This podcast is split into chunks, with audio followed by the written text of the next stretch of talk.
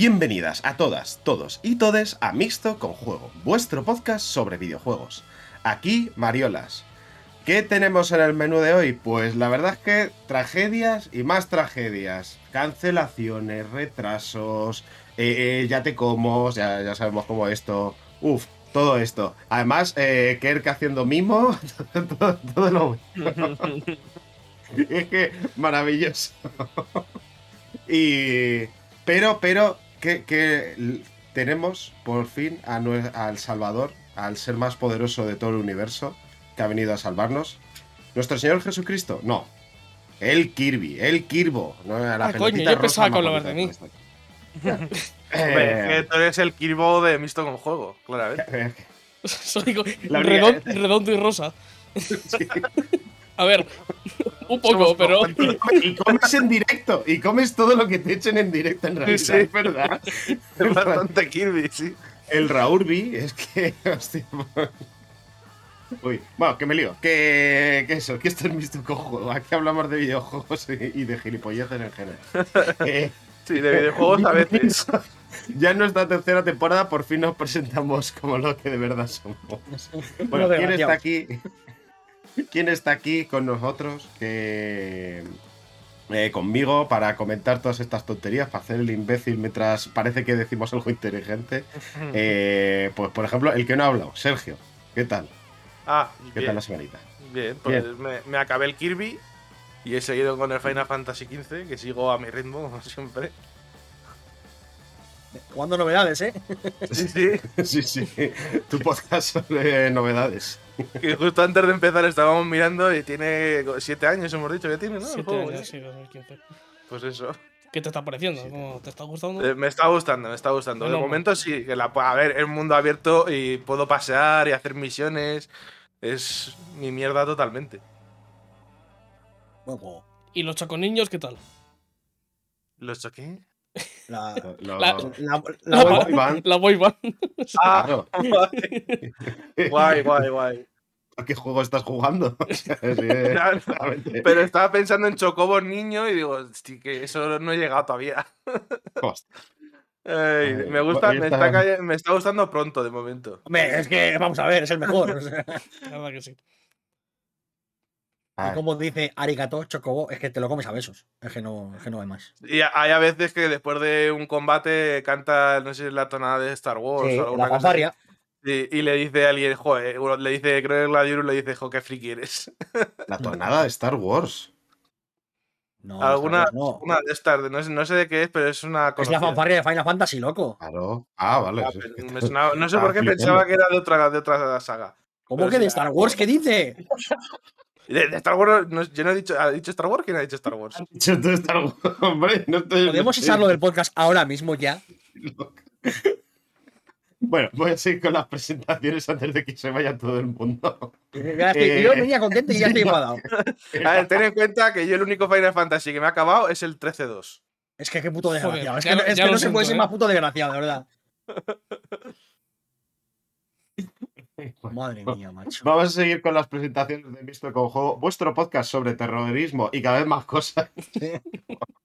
Eh, no te nos enfades. ¿Qué tal? ¿Qué has estado jugando tú? Es a mí el primero, es que te la has buscado tú también. ¿Tú qué quieres Yo eh, me he completado el Kirby al 100%. eh, así que creo que ya estoy eh, capacitado para hacer un análisis. y ahora he vuelto a Persona 5. Que lo tenía ahí, Uh. lo dejé ahí con 45 minutos de juego. Y he vuelto, pues porque como ahora mismo parece que viene un poquito de desierto. No sale mucha cosa. No hay, no hay mucho indie aparte del Norco y el Weird West. Que los jugaré con tiempo y tal. Eh, no hay mucha cosita, pues he vuelto a Persona y, y nada, y a ver si voy para adelante. Eh, que al final eh, Persona no deja de ser eh, los jojos, pero aún más japonés. Así que para adelante. Sí. Está bien, ¿eh? Yo es que, uff, el Persona. ah, me molaría probarlo, pero no sé si estoy yo todavía con. Mm, Como para jugar eso, pero uf. Es que estoy, estoy atrapado por el Den Ring, no puedo, es que no salgo. No, Sí, a Elden Ring volveré, no te preocupes. Es que a Elden Ring ya le saqué el platino, le metí ciento y algo horas. eh, no hay prisa, que- volveré. Quiero dejarlo reposar y ya, ya, ya habrá tiempo de volver, no te preocupes. Y es que además, con, con el castillo ahí detrás que tiene Maxi siempre, que se lo pone, es que en los directos, como fondo, antes yo no me, puedo, no me puedo pero olvidar. No, no, ahora se ha, quedado, se ha quedado a vivir en Velo Tormentoso. Eh, es ahora que mismo es mi, no. es mi casa, las tierras intermedias es mi hogar. Yo pues, he, he vuelto un poquito a las tierras intermedias, que la había dejado un poco parado por estar con el Gran Turismo y tal, pero lo he vuelto a retomar otra vez. Y cada día, que cada minuto que juego, eh, más convencido de que Elden Ring es el mejor juego de la historia. Porque es que de verdad, cada, cada- es que es, cada cosa que estoy descubriendo me parece más alucinante que la anterior. Es que pff, Ya, pues no sé si habéis, no sé si habéis visto el vídeo de. estoy flipando, de verdad, ¿eh? El vídeo de las señas cortas. Mm. Eh, No, aquí no un saludito, no. un saludito a Enrique que ha, ha sacado un vídeo que está muy bien, en el que se llama El de Ring no me ha gustado. Y os recomiendo que vayáis a verlo. Eh, so- pero sobre todo ser respetuosos. Me cago en Dios, como alguien le diga algo malo a Enrique, le reviento las piernas, ¿eh? Yo es que quería terminármelo antes de, Claro, de Sí, sí, Antes de uno- te ha antes. gustado, ¿no? En, en ese, en, ese, en ese orden de cosas, ah, yo también recomiendo el vídeo de Pazo64 de El día que no me gustó o eh, el Zelda Breath Breath of the the Wild. Wild o algo así se llamaba. Bueno, Breath of the Wild, sí. Son, son un poco el mismo Buenísimo. estilo de vídeo y me parece que son voces muy necesarias en un diálogo. Aunque yo esté totalmente de acuerdo en algunas cosas, pero a mí Elden Ring me ha flipado, por supuesto. Ya lo hablamos en, en el. No, yo, en este, el- yo, yo en el del vídeo este estoy completamente de acuerdo de lo que dice. Lo que ocurre es que lo que dice es, es lo que a mí hace que me siente, que me haga sentir bien y a él no. y Ya está. Es que es, que es eso. No, no reaccionamos igual a las cosas, no pasa nada. Bueno, id a darle dinero a reseñas cortas. Eh, Sí, suscribiros y- a su canal Pero y a su antes, Patreon y a todo. Tantos días a nosotros. Y, y ahora, por fin, Misto con Juego, el podcast que te recomienda otros podcasts y canales de YouTube. Eso y es. Otros, Y otros. Twitches, lo bueno, y otros Patreons. Y hay un Berkami Ay. también para. Mira, aquí en mi barrio hay una carnicería que es. ¡Buah! Exquisita, Ojo, ¿eh? Pues sí, eh, pues sí, yo tengo una, una buena recomendación del barrio, ¿eh? De- Yo he comido pinchos morunos y son de una carnicería del barrio de mi hermana y flipas lo buenos que están, chaval. Uf. Y ahí lo dejo. Bueno, Id habrá que allí. hablar de la actualidad o algo, ¿no? Que, que se supone que hay que terminar esto pronto para ver el WrestleMania. Es verdad. WrestleMania, dale, dale. Venga, acelera. dale. Venga, pues vamos con las noticias frescas. Eh, sorpresa. Se cancela el E3. Eh, Vaya. Podía, pa- podía pasar, ¿no? Es un poco. Resumen es- No será porque lo dije. A ver, a- la ESA eh, ha confirmado de que este año, en 2022, no se va a celebrar eh, el E3. Ni eh, ya había anunciado que el evento físico no se iba a realizar, igual que en los años pasados. Pero eh, no, en ningún momento dijo que se fuese a hacer un evento digital, eso es verdad, y ya acabo de confirmar que, que ni físico, ni digital, ni, ni hostias. Eso sí, lo que ha dicho es que en teoría se celebrará el año que viene. Sí, sí, sí. Con, con un showcase revitalizado que celebrará juegos nuevos Uno, y emocionantes. ¡Tres! A- Además de innovaciones en la industria, dedicaremos nuestras energías y recursos a traer el próximo verano una experiencia física y digital de 3 revitalizada. Mi hot ¿Quieres take, que lo que es? No va a ser el 3, take. va a ser el E5. Ya verás. Mi hot take Por el es culo que culo te la hinco. vuelven, vuelven un año, echan un último polvo antes de romper. Esta es mi, esta es mi hot take. O sea, van a hacer un E3 y se va a ir a la mierda todo por completo. Porque y va, se va a va ser, todo. va a ser un desastre además ese 3, ¿eh? Es que si vuelve a ser el E3 eh, el último año que fue físico, no sé si os acordáis las quejas que hubo, por ejemplo, en Eurogamer, que era Sí, sí. imposible llegar a los eventos porque había gente por todos sitios, porque empezaron a vender entradas al público general y todo el rollo. Si vuelven a eso, es un puto desastre. Siempre, siempre se ha vendido entradas al público general. O sea, siempre ha habido. El E3 No siempre ha estado. for- No siempre, ha sido rebaso- relativamente Yo creo que es muy de- reciente eso, ¿eh? Sí, sí, de los últimos Los años últimos- eso fue, ¿eh? Claro, los últimos años es hace últimos cinco dos o tres años. Claro, es, sí, que, es que es eso. años, Los, cinco años. la- los últimos años que se celebró físicamente fue.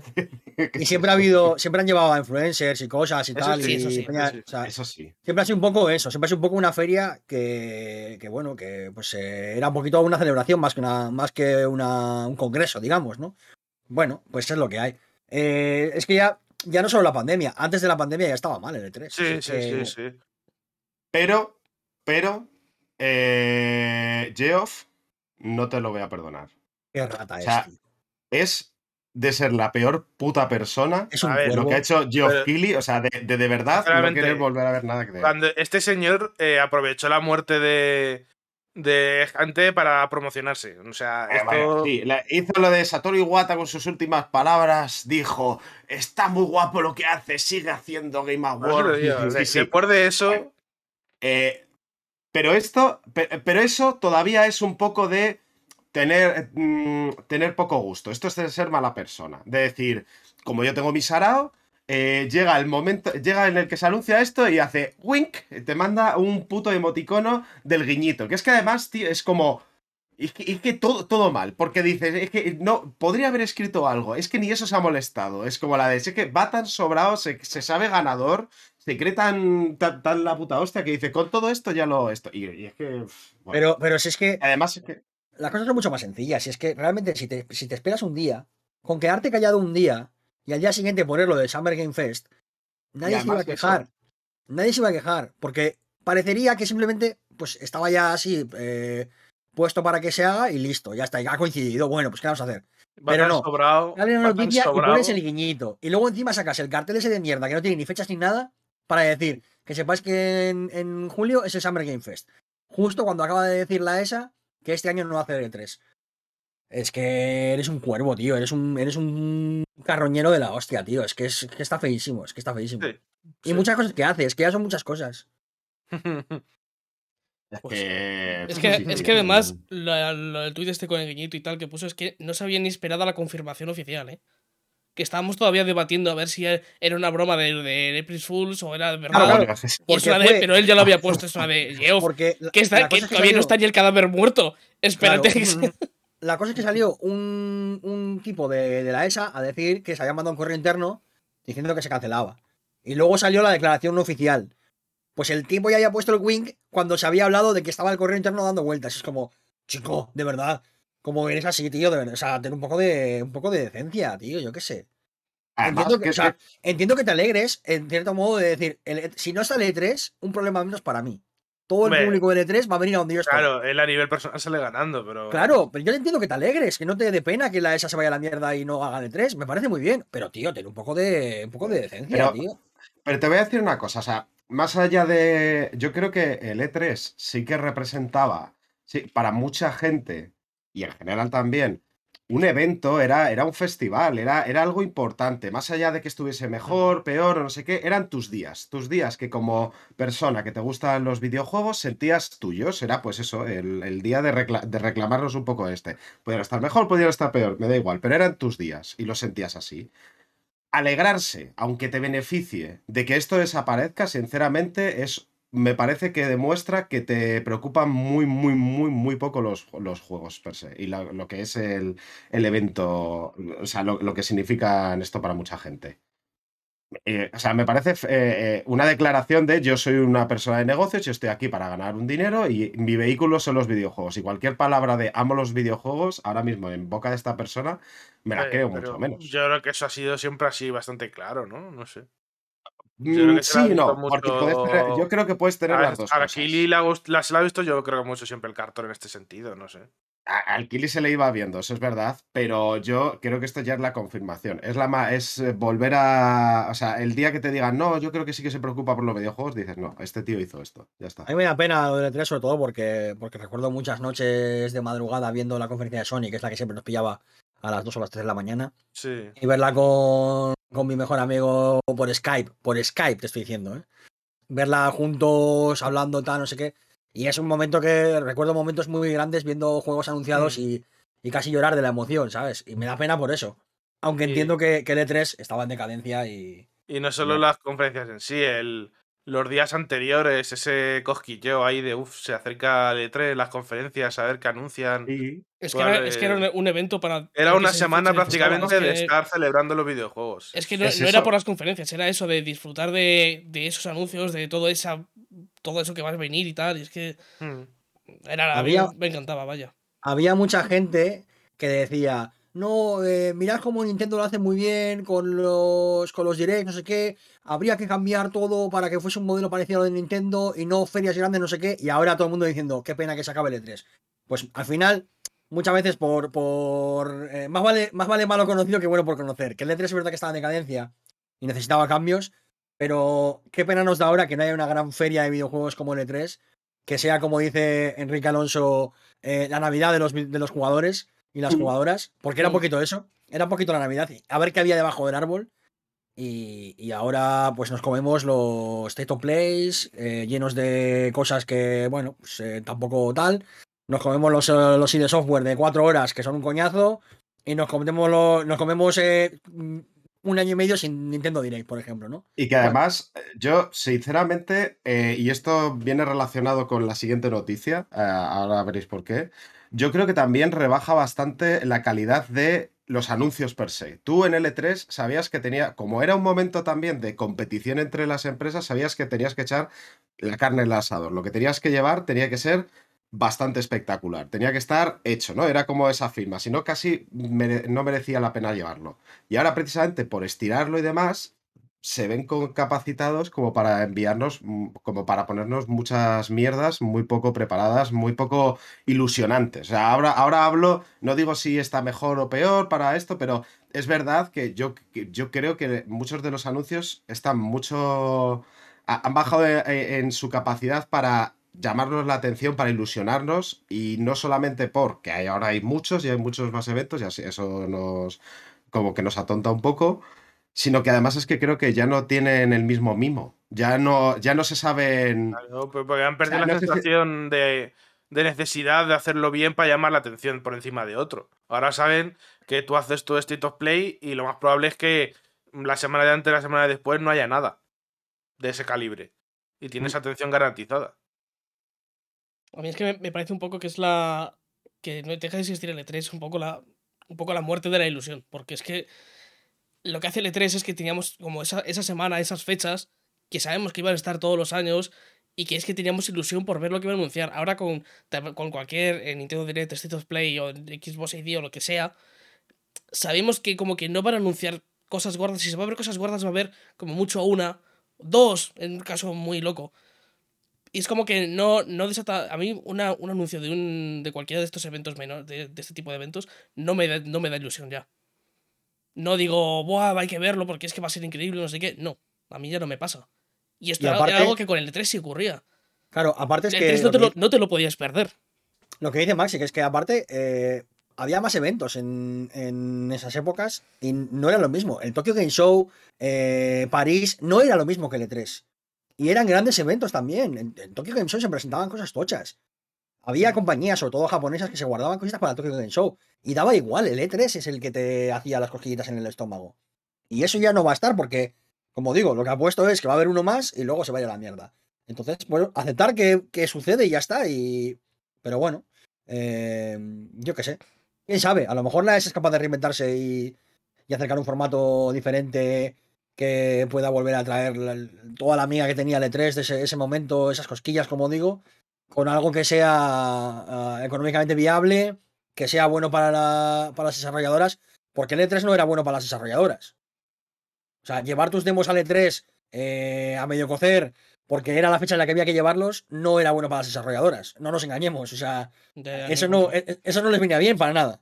Y Por cierto, eso, eso también es una cosa que perdemos con el E3, que el hecho de que fuese, o sea, que te quiero decir que para nosotros, como que muchas veces creemos que el E3 son las conferencias que había alrededor del E3 y yo creo que forma parte de ese festival que se hacía alrededor del E3, pero en realidad lo que era el E3 es una exposición en la cual iba la prensa a probar eh, distintos productos, eh, eh, verlo y luego te lo transmitían y te hacían ese, ese, esos análisis previos de lo que se viene. Y creo que y eso también lo vamos a perder, porque ahora eh, mm, no vamos a tener eso. O sea, va a ser cuando llegue el producto, te- se lo van a dar un poquito antes, a ver de qué manera. No van a A poder ver, eh, publicar su análisis antes. Así que todo, que todo el mundo, que, que lo bueno de que fuesen tanta, tantos periodistas a un mismo sitio es que podían hacerlo. Ahora, si tú quieres probarlo de manera física, estas pruebas que ya había, pero que eran más raras, porque eran mucho más costosas para los periodistas, mucho más trabajosas que una vez al año ir ahí y hacer muchas pruebas, que evidentemente era una puta paliza, te lo contará cualquiera que fuese, pero era una vez al año. Sin embargo, ahora tienes que un día irte a Londres a probar no sé qué, otro, otro. Que Es- aparte, es, inviable y además no tanta gente lo puede hacer, no vas a Eso tener tantas opiniones. Eso ha cambiado mucho, Mariolas, que ahora el juego de, de marketing no es traerte a, a 50 periodistas, No, es no, traerte claro, sí, a 20 no. influencers, youtubers, streamers a jugar, que sabes que te van a poner el juego por las nubes, porque puede que no tengan el criterio suficiente para analizar una demo por lo que sea, o puede que sean muy fans y se dejen llevar, o puede que simplemente tengan un contrato en el que tal, o puede que sí, que por lo que sea hay alguien que diga, he probado esta demo y no me gusta. Pero no es lo normal con estas relaciones de marketing, eh, que son más eh, contratos de publicidad que otra cosa. Entonces, eh, claro, un periodista tiene, Sí, la, sí. tiene la obligación eh, ética, moral y laboral de ir a un sitio, por mucho que le pongan hotel, catering, eh, fiestas, regalos, no sé qué, de decir, esta demo me ha parecido esto, esto y esto, y hay estos problemas. Y está, en teoría, eh, capacitado para decir cuáles son esos problemas. Y yo soy un tío que juega muchos videojuegos, pero puedo no darme cuenta de esas cosas porque no soy, no soy periodista de videojuegos ni analista de videojuegos. Entonces, me puedo dejar llevar por toda la fanfarria y por todo, y, y- y bueno, y comerme una demo y. Además, no notar, por ejemplo, que está súper preparada para que me guste esta demo en concreto, como pasó con el Cyberpunk, que las primeras. Las primeras demos que se jugaron en el E3, la gente venía diciendo que eso iba a ser el puto mejor juego de la historia. Había gente que vino del E3 diciendo que Cyberpunk iba a ser eh, la revolución absoluta en todo. Porque esa demo estaba montada para que lo fuera. Porque era una estafa, sabemos, era, era mentira. Claro, Luego claro, descubrió, claro. se- que era mentira. Claro, se la colaron hasta la prensa también. a- Sí, toda la sí, prensa Si un, se la peri- colaron si un también. periodista de videojuegos, un analista de videojuegos, que en teoría está preparado para esto, se come ese- esa mierda, imagínate yo, que soy un don, un don nadie.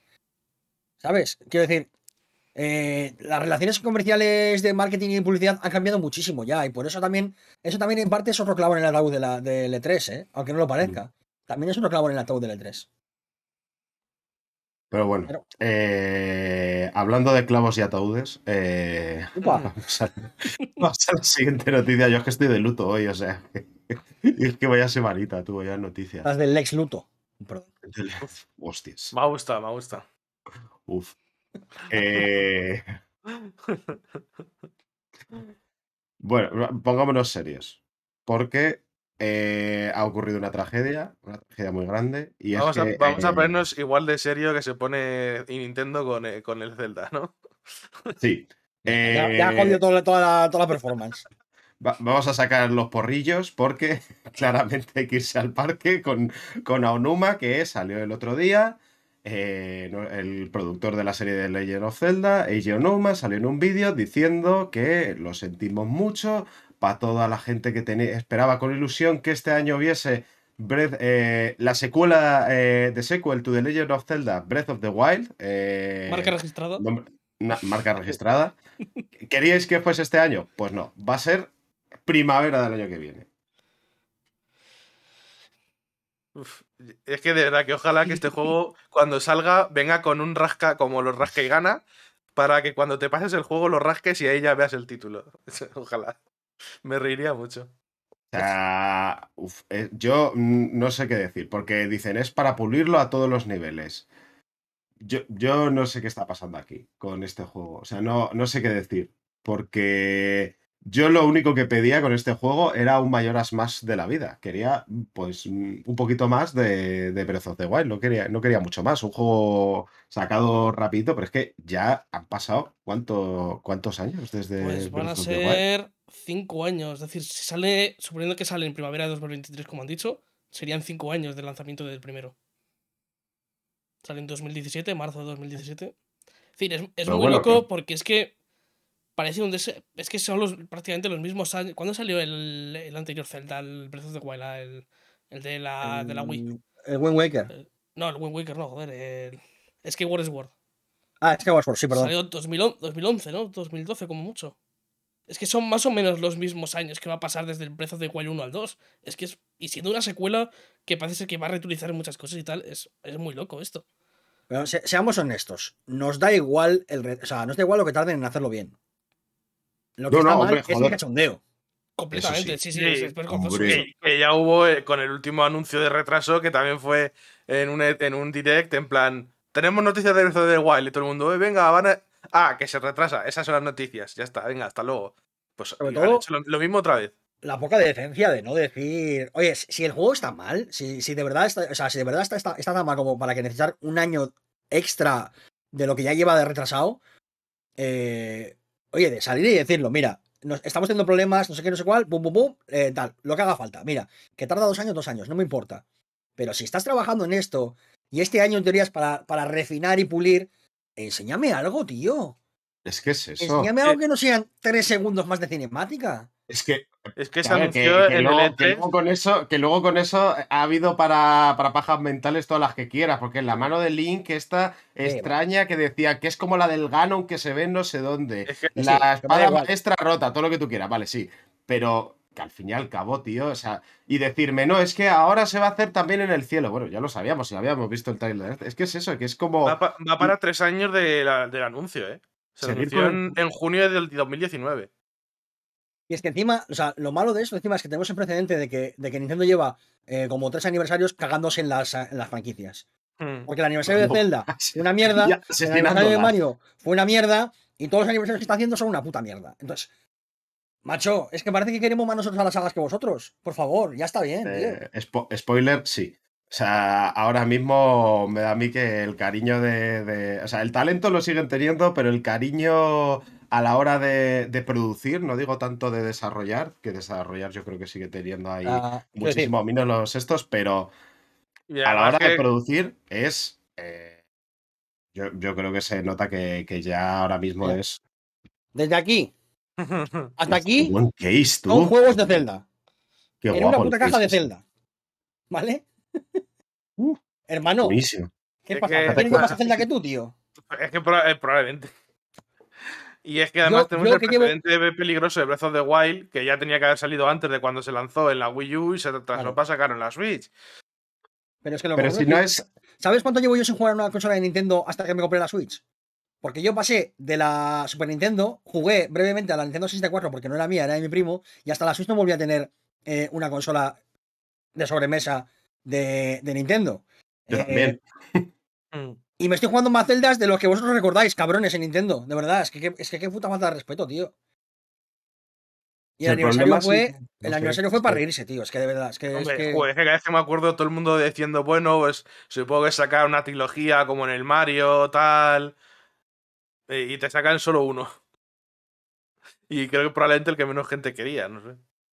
Pero. Eh, no sé, a mí es que, pero además es que me, me resulta extraño porque es eso, que están, a- eh, si el problema es un poco el secretismo de qué estáis haciendo. Porque si es una secuela tan directa, lo, lo que pensábamos en el imaginario, este rollo del eh, el Majora's Max de- del, del Breath of the Wild, no debería haber tardado tanto, porque Majora's Mask, aunque ahora mismo lo- las producciones son mucho más largas, todo lo que tú quieras, pero el Majora's Mask se produjo con menos de un año de distancia del, del Ocarina of Time, o, por ahí, o sea, no, no, fue, no fue demasiado. creo que eso es un poco injusto. Eh, eh, o sea, no- quiero decir, no no, no, que- eh, por eso, por eso voy digo que matizo el, el rollo de esto. eh, eh, o sea, no puedes compararlo porque ahora mismo las producciones son mucho más largas, incluso aunque re- re- reutilices miles de ases, es verdad, va a, ser, va a tardar más, pero nadie se esperaba que tanto. E igual eh, eh, para, para esta gente es lo más natural y ellos lo entienden, pero nosotros no, porque no tenemos los conocimientos que ellos tienen ni de desarrollo, ni de cómo es el desarrollo suyo, ni siquiera de cuál es el proyecto, que ese es el problema, que nos hemos creado una idea que igual no es la suya, que igual es que están haciendo un juego nuevo, muy, muy nuevo, y no nos hemos enterado, y, nos, y por Igual- guardarse la sorpresa y no decirnos cuál es el puto nombre, Hmm. eh, pues eh, eh, están aquí generando unas expectativas, unas frustraciones que, bueno, que mm, sinceramente no creo que no son producentes ni, ni necesarias en todo momento, que es simplemente decir, oye, que es que el proyecto que estamos haciendo es más tocho, que esto va a generar Mm. todavía más hype, pero joder, si Eso es de verdad ser, así, puede lo puedo llegar a entender y decir, ah, bueno, es que igual mi idea de que esto era un simple Mayoras Max de la vida y que por eso digo, ¿qué cojones están haciendo Eiji Anumo a la broma de que están fumando porros en el parque? ¿No? Porque no te explicas de otra manera este, este, este retraso bajo ese marco conceptual. Si de pronto me dices, no, es que esto va a ser un juego mucho más tocho, es otro proyecto, pues como, como decía Raúl, joder, que requiere tanto tiempo como para ser casi una nueva entrega eh, con todas las de la ley, o sea, que no es una entrega menor de, de la saga of Zelda, aunque sea continuación del Breath of the Wild, es una entrega con todas las condiciones. Pues si me explicas eso, yo ya lo entiendo y digo, ah, pues entonces normal que tarde tanto el desarrollo. Pero es que es eso, el, el no, el no conocer sobre el proyecto, el no entender qué significa, es lo que yo creo que, que, que nos lleva un poquito por la calle de la amargura. Y que deberían de decir, digan algo. O sea, es un poco. Es que, es- es que al final lo único que se va sabiendo del juego son que lo están retrasando. Es, es decir, Sí. es las únicas noticias que salen. Y eso es- Básicamente. preocu- es que al final te hace que te preocupes diciendo, algo, Claro. algo está mal ahí. ¿Sabéis de qué me sirve esto? También. Para deciros que esto, tan sencillo como una caja, eh, para llevar los juegos eh, con el logo de Zelda, es merchandising no oficial. No existe esto oficial. No existe esto oficial. Este es el cariño que le tienen a la saga. Pues cuidado, no lo enseñen mucho en Twitch, que igual viene el Hitman Que de vengan. Nintendo a, a pegarte. Que, ve- que vengan. Es Que que, vengan. a- aunque sea que sea un caso como el de Silkson, que empezó siendo algo pequeñito, como dice Mariolas, y empezaron a meter ideas, ideas, ideas, y se ha hecho grande, pues dímelo. Dímelo. Y ya está, y ya lo asumo. tío, no sé. O- Es que, es que no es la primera vez que pasa decir- en un juego que te dicen, claro, es más grande de de- lo que esperábamos de primeras. Es decir, joder, Claro, que ha sido pasó claro. con el Simpson esa situación. Pasó, por ejemplo, con el Uncharted Novias, que dijeron que iba a ser un DLC, Sí. y dijeron, oye, se nos ha ido un poquito de las manos y va a ser más grande de lo que pensábamos. Pero es que no te quieren decir ni el puto nombre, tío. Claro, que es, dime que- eso. que es Es una broma, cosa es que, que es de broma, tío. Que- Igual mira, es lo- eh, fue luego en llamas porque querían presentar algo, porque le estaban los accionistas metiendo caña y querían, no sé, pues dime algo, pero no solo. No retrasa. Ya, ya, a pero, decir- pero, pero dímelo, dime algo, no solo se va a retrasar ahora, hasta luego, lo siento mucho, ¿eh? Eh, eh, ¿Sabes lo que Dime ocurre? Que es que, que- que es que están generando un hype absurdo con respecto al nombre que no, que no, que luego no va a cumplir, porque nos vamos a reír todos cuando lo veamos, que va a ser, pues eso. eh, esta vez Zelda viene de, de juerga, ¿sabes? La, la Zelda se va de marcha o algo así, que sea el subtítulo o algo así, que dice, "Bueno, pues bien, pues que tampoco A me mí lo importa". único que se me ocurre que sea O sea, sorpresa la- es que se llame The Legend of, The Legend of Link eh, y haya un cambio así de ese estilo. O sea, es lo único que se me ocurre. Lo único. Y a mí Pero- no me jodas que eso es como para taparlo. O sea, no me jodas. Es que, es que es eso, pero por ejemplo, si en este ¿Te momento. imaginas que estén ahora intentando hacer que un. se anuncia, ahora que se anuncia el, el retraso, dices, venga, vuestro guiño es, os voy a dar el nombre, porque literalmente es que el reveal no va a ser tan gordo, no va a ser tan importante. Es un guiñito de decir, venga, esto ya os lo doy. Con solamente ese gesto, yo creo que hubiésemos estado bastante mejor. Es que eh, No al final igual quieren intentar hacer, no sé, es el Metal Gear 2 el que ocultó el protagonista y que luego vayas a jugar con Zelda. Metal Gear 2 ocultó muchas cosas, la verdad. No, pero me suena que un, un Metal Gear que se- Sí, todas la- las presentaciones y eso Sí, fue con sí, un protagonista. lo promocionaron con, eh, con Snake y luego no era Snake el protagonista. Entonces, igual están intentando liar una de estas y como hoy en día se filtra todo, pues no quieren decir nada, yo qué sé. Pero tampoco sido una sorpresa tan grande que de repente en lugar de a Link controles a Zelda. Es algo que de hecho la gente está ha pedido O mucho. sea, sinceramente, creo que el reveal del nombre ya ha generado dema- más hype del que va a ser capaz de asumir. que, no, va, aparte- no va a estar a, no va a estar a la altura. Si lo hubiesen Manejar- enseñado ahora, si lo hubiesen enseñado ahora con las disculpas, hubiese, o sea, hubiese sido el momento. Porque es la manera de, al menos os damos esto. Y ya dejad maneras- de llamarlo eh, The Sequel to The Legend of Zelda Breath of the Wild, que es un Pero nombre que manejar a absurdo. Zelda no es nada nuevo, que lo haces en este juego, por ejemplo. En Eh, el, en el Warriors, que no está, no está enfocando, pero en este. Sí, Este que pero, tengo aquí, mira, Eh, este. Y en el Smash Bros. Que se claro, pero, pero que sea la protagonista principal y todo el juego y tal. Pero bueno. Eh, Al final es que también se ha dicho mucho. El nombre del juego lo vas a tener que anunciar en algún momento. Hacerlo No, ahora no, o una semana antes del lanzamiento. pues, pues, eh, Ah, Una si- hay spoiler en el nombre, lo vamos a saber ¿Te, antes de te jugar ima- igualmente. te imaginas que, que viene todo este nombre al final de, de Sequel of Legend of Zelda Breath of the Wild? Siempre, todo se promociona todo así. Y después, cuando a mitad del juego, ya te dicen el título de verdad. Y te de- le dirigen a una, a una página para que te descargues un PDF para imprimir la, imprimas. cara- la carátula nueva. No, o se te pone a decir spoilers super chungos. ¿Sabes? O sea, el nombre es un spoiler super chungo de la cultura popular. ¿Sabes? Como, pero ¿y esto? ¿A qué viene? qué, qué gratuito, ¿no? Eh, Zelda, eh, Darth Vader es el padre de Luke. Sí, sí, algo así. bueno, pues vale. Bueno, a ver. No sé, que, que lo saquen cuando quieran. Yo ya. Yo, Sí, a, yo estas, con- a estas alturas, ya después de tres años. Lo dije yo antes, yo con Nintendo ya intento no, no tener ningún tipo de hype. Cuando salgan las cosas las jugaré y me gustarán mucho o, o- no, pero ya lo veremos. Bueno, no os queda Kirby. eh, vamos, vamos a continuar, que, que al final del camino nos espera la bolita rosa, que es lo importante. Eh, No vamos a volver a estar Sega. No, no, no, solo quería enseñarlo. ya. Ya, ya. Vamos, ya ha sido un poco turbio. Eh, aquí desvelando las interioridades de antes de empezar la grabación. Bueno, eh, la siguiente noticia eh, ha sido también otro, otro anuncio que se venía rumoreando muchísimo, que ya se veía, que al final pues ya ha salido, ya ha saltado todo, ya se ha confirmado oficialmente. la fusión entre PlayStation Plus y PlayStation Now en el, el proyecto este de nombre tan guapo, el Project Spartacus eh, de, de Sony. Eh, Es, nombre de venirse arriba, Kirk. Pero si te vienes arriba, te vienes bien. Es decir, eh, lo, llama- absurdamente- llamas Anaconda, no Spartacus. Pero- Pero es que es lo que mola, que es un nombre Estaba ya pillado, muy, de venirse, estaba muy de venirse arriba para una cosa que dices, a ver, es un servicio de suscripción, tampoco hay que fliparse tanto. Anaconda para una consola todavía dices, venga, guay, pero para un servicio de suscripción es como la de, hoy la declaración de la renta es eh, Spartacus, es Anaconda, es como, eh, que es una puta declaración de la renta que me está contando este señor, es como, a mí es que me hace gracia esa, Señor, esa, esa. Bueno. Ay, ¿Qué es lo que se ha anunciado? Pues bueno, lo que ya se había ido filtrando un poquito es que van a ser tres tiers, tres nuevos niveles. Eh, PlayStation Plus Essentials, PlayStation Plus Extra, PlayStation Plus Premium. No, los nombres de Plus Plus Plus Plus Plus no, no Para- colado, para mí el- por lo que sea. Para no mí el canon es eso: es plus, plus, plus y plus, plus, plus. Para mí es así. Eh, la petición de Vox de que se llamase Plus Ultra tampoco ha cuadrado, por lo que sea. Eh, pero bueno. eh, vamos a repasar un poquito qué es lo que da cada, cada tier y ahora comentamos. Voy a, ver. El, el PlayStation Plus Essentials va a costar eh, 9 al mes, ve- 25 al trimestre o 60 al año, que es exactamente lo que costaba el Plus, porque, sorpresa, es el Plus. Esto aquí Lo que conocemos Ah. hasta ahora es eso, básicamente. Era, era Sí. lo lógico.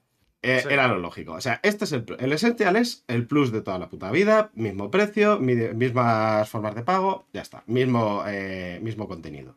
Además, Vale. te actualizan auto- automáticamente. Si tenías el plus normal, te lo ponen este. Es decir, no tienes que tocar nada. Ya es decir, está, es literalmente lo mismo. lo mismo. Es que básicamente Pero- es lo que es el servicio. Vale, eh, el siguiente tier, el nivel intermedio, es el Plus Extra, que cuesta 14 al mes, 40 al trimestre o 100 al año, que serían este último, pues 40 euros más que el anterior. Aquí es como más parecido al, al PlayStation Now. El Eh, Now, pero solo con juegos de Play 4 y Play 5. Claro, son un catálogo de 400 juegos de los mejores títulos de PlayStation 4 y PlayStation 5, Veremos. eh, incluidos grandes éxitos de nuestro catálogo de PlayStation Studios y desarrolladores eh, asociados externos. Bueno, pues eso Incluido está- no sé cuántos Vale. juegos de nuestro catálogo, como cuáles. Ah, De momento no sabemos nada. Bueno, catálogo hay, hay- hay unos poquitos dijeron el. Death Stranding, eh, alguno, el El- God of War, el el Mortal God of Kombat War, 11. El Ah, Marvel. Spider-Man, el Marvel Spider-Man Miles Morales y el Return. Mm. Hay que rellenar con otros juegos. Ya veremos. Calma. Sí, sí, hay que, hay que meter mucho, sí, porque lo dijeron, no sé si fue en Eurogamer, que en el, en el Now ahora no hay tantos juegos de Play 4 y Play 5 como para llegar a 400. Tienen que meter nuevos, no va a ser solo el catálogo del Now que había hasta ahora. Bueno, es que. lo que dicen por, es... Sí, déjame, pues, por poner un poco en contexto, es decir, 400 y pico es lo que tiene Game Pass, teniendo todo lo de Xbox, todo lo de Bethesda, todo lo de Electronic Arts. Son muchos juegos, 400 y pico. ¿eh? pero es que, Son bueno, muchos juegos. A ver cómo lo hacen. A ver cómo se lo esto. Dicen que todos se podrán descargar. eh, y además eh, que estos juegos van a ir cambiando con el tiempo. O sea que aquí sí que, que igual mm, como que va a haber una rotación. Que igual de, de golpe no va a haber 400 per se.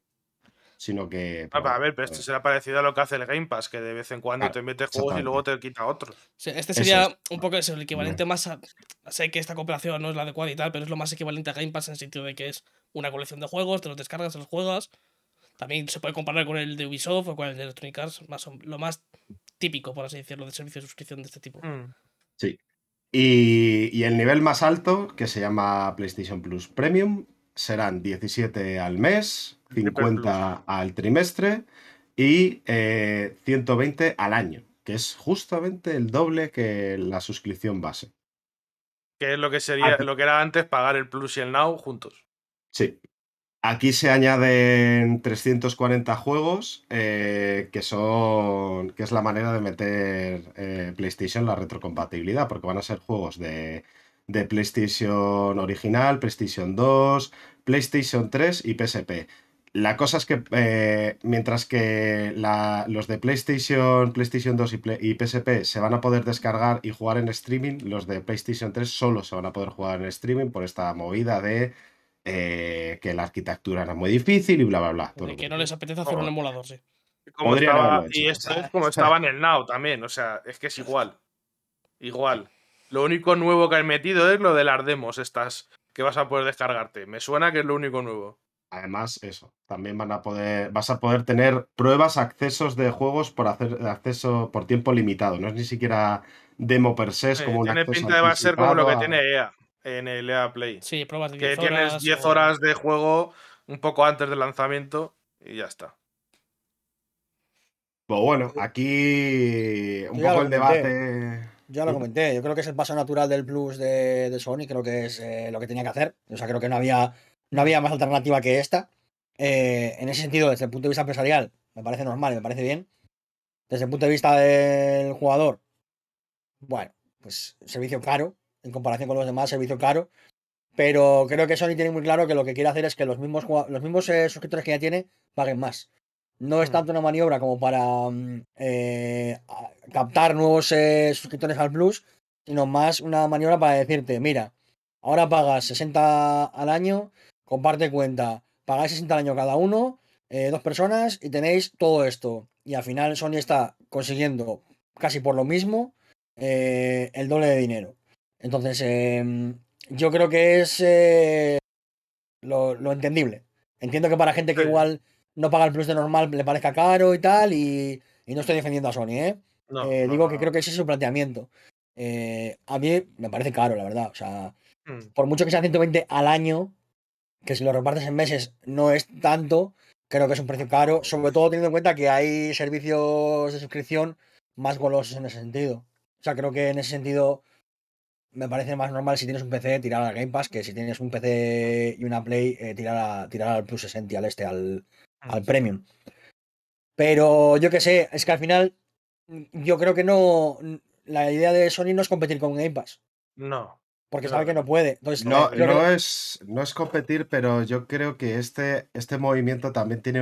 o sea, hasta cierto punto creo que sí que se ha visto su mano forzada a cambiar el modelo que tenía antes porque se le había quedado anticuado por cómo se han movido las otras compañías. Te quiero decir, si hasta Nintendo ha actualizado, de, de aquella manera, pero ha actualizado su servicio de suscripción. pero Nintendo no eh, hace nada diferente a lo que hacía el Plus. No, no, no, no, no, por, por Nada. supuesto que no. Pero, Es más, que lo hace ya- peor. Pero, pero a nivel, claro, exactamente. Pero a nivel de, pero a nivel de imagen es la de parece que esto va avanzando y yo me he quedado atrás. Pues no, tengo que hacer algo Sí, nuevo. no, a ver, Y- eh, entiendo que, entiendo que, o sea, yo creo que esto no es tanto una necesidad de Sony como ser un paso natural. Es decir, Mm. por lo que decías, hay, hay servicios de suscripción, el de Nintendo es una mierda. O sea, te están dando juegos de la, de la NES, de la, de la Super NES y de la Nintendo 64. No te están dando juegos de la Switch por la suscripción que pagas. ¿Es la más barata? Sí, pero es que es una mierda. Es que no tienes ni chat de voz en, la- en los juegos. O sea, quiero decir, eh, está- estamos locos, ¿sabes? O sea, no creo, que, no creo que eso impulse a Sony a decir hay que renovar el Plus. No. Creo que eh, más bien eh, es un estudio de mercado de decir la gente está pagando por estas cosas, vamos a darles un poquito más para ver si sacamos más beneficio. Sí. Porque hay mucha gente suscrita al Plus, al Plus ¿eh? Claro, Al Plus. Salió una noticia Pues- también, además, esta- estos últimos días de que, si no recuerdo mal, de tenía, había como tenían como 50 millones de suscriptores, si no recuerdo, entre Plus y Now, y un 45 millones eran del Plus y 5 millones eran del Now. Claro, lo que va a esta suscripción es de que en vez de 5 millones, a lo mejor son 10 millones los que tienen ahora el nuevo Now. Entonces, pues eso que se llevan más de dinero. Es decir, va a Bueno, a aumentar, aumentar ese, ese, ese, ese pequeño, ese, ese pequeño mercado que tienen Now, pues hacerlo un poquito más grande. No va nada más. Por eso Aparte, exactamente eso es igual. El, el- la- el Sí. esencial es exactamente igual que el Plus por eso. El Now, hecho- además es que no estaba funcionando. Es que, es que está Sí, claro. Es que era, yo- era lo más lógico. Por eso, cuando vi los precios, que yo en Eurogamer creo que tenían una opinión diferente, yo cuando vi los precios me pareció claro que pusieron el del medio más caro para que te fueses al, al, al Premium. Eso es lo que opino yo. Es lo que yo pienso. Creo que, a ver, es igual. eh, eh, Funciona de las dos maneras. Te vale igual. La gente que piensa 120 es demasiado. Me voy al del medio eh, y tengo lo mismo que tenía con el Plus más el Now. Igual que te funciona de decir, por 20 pagos más me pago el, me pago el Premium. Es que yo creo que Todo va por está, ahí. todo está hecho para que al final lo para que que hagas sea Premium. coger esos 50 millones de suscriptores al, al Plus y que estén pagando más dinero. O lo mismo o más dinero. Porque es la única opción. O sea, realmente tú no vas a dejar de pagar el Plus por este cambio porque tú sigues igual, en el mismo plan. No hay ningún motivo para decir, me han subido el Plus, no lo quiero. No, no, es que estás en lo mismo. Si no cambias, estás en lo mismo. Entonces no vas a perder suscriptores en principio. Claro. y la o sea, única final- posibilidad que hay es que haya gente que di- di- di- di- directamente diga, pues por lo que vale esto, me, me vale subirme al carro de un tier más alto. Por eso creo que es que al final es una jugada natural. Es que no, no veo manera de que Sony pueda perder con este plan. Por muy caro que sea la suscripción. Sí, al veo. final, como el online, eh, para pagar un jugar online tienes que pagar, hay mucha gente que simplemente por eso lo tiene que hacer. Pero tú luego te metes en las noticias de los juegos del Plus, de en Twitter, y siempre hay 4, 5, 6, buah, la misma mierda de siempre, me voy. Pues si lo estás pagando por otra cosa, si sabes que lo vas a seguir pagando. No tienes, no tienes otra. Si quieres jugar a cualquier juego online, vas a tener que pa- pasar por ahí. Es la desgracia que tenemos hoy. O te vas a PC o tienes que pagar por jugar online. O sea, al final es un. Servi- Como el Now no está de, todo funcionando, pues para poder eh, hacer que el Now funcione, básicamente, pues lo metes aquí y pues conseguirás co- coger unas cuantas suscripciones más de tier, de tier alto y ya está. No tiene más, eh, no tiene que más que te viene eso. genial. Te viene genial coger un servicio que no está funcionando para añadirlo a algo, darle un valor añadido y que así parezca mm, eh, que estás cogiendo más cosas por eh, menos dinero, digamos, ¿no? Mm. O sea, Sí. de- decir, es verdad que eh, podría pagar el Plus y el Now, pero si lo cojo todo junto, como que me ahorra, no sé qué, tienes esa sensación en la cabeza, porque este, este marketing funciona así. Hmm. Al final piensas, va, por este dinero me estoy llevando muchísimas cosas. Aunque lo que añade sea un servicio que a Sony no le estaba funcionando. Hmm. Pero al final ya ese valor, ese valor añadido, igual que el tema de los juegos de la, de la Nintendo 64 en el Expansion Pack. Es la misma mierda, o sea, es la misma mierda.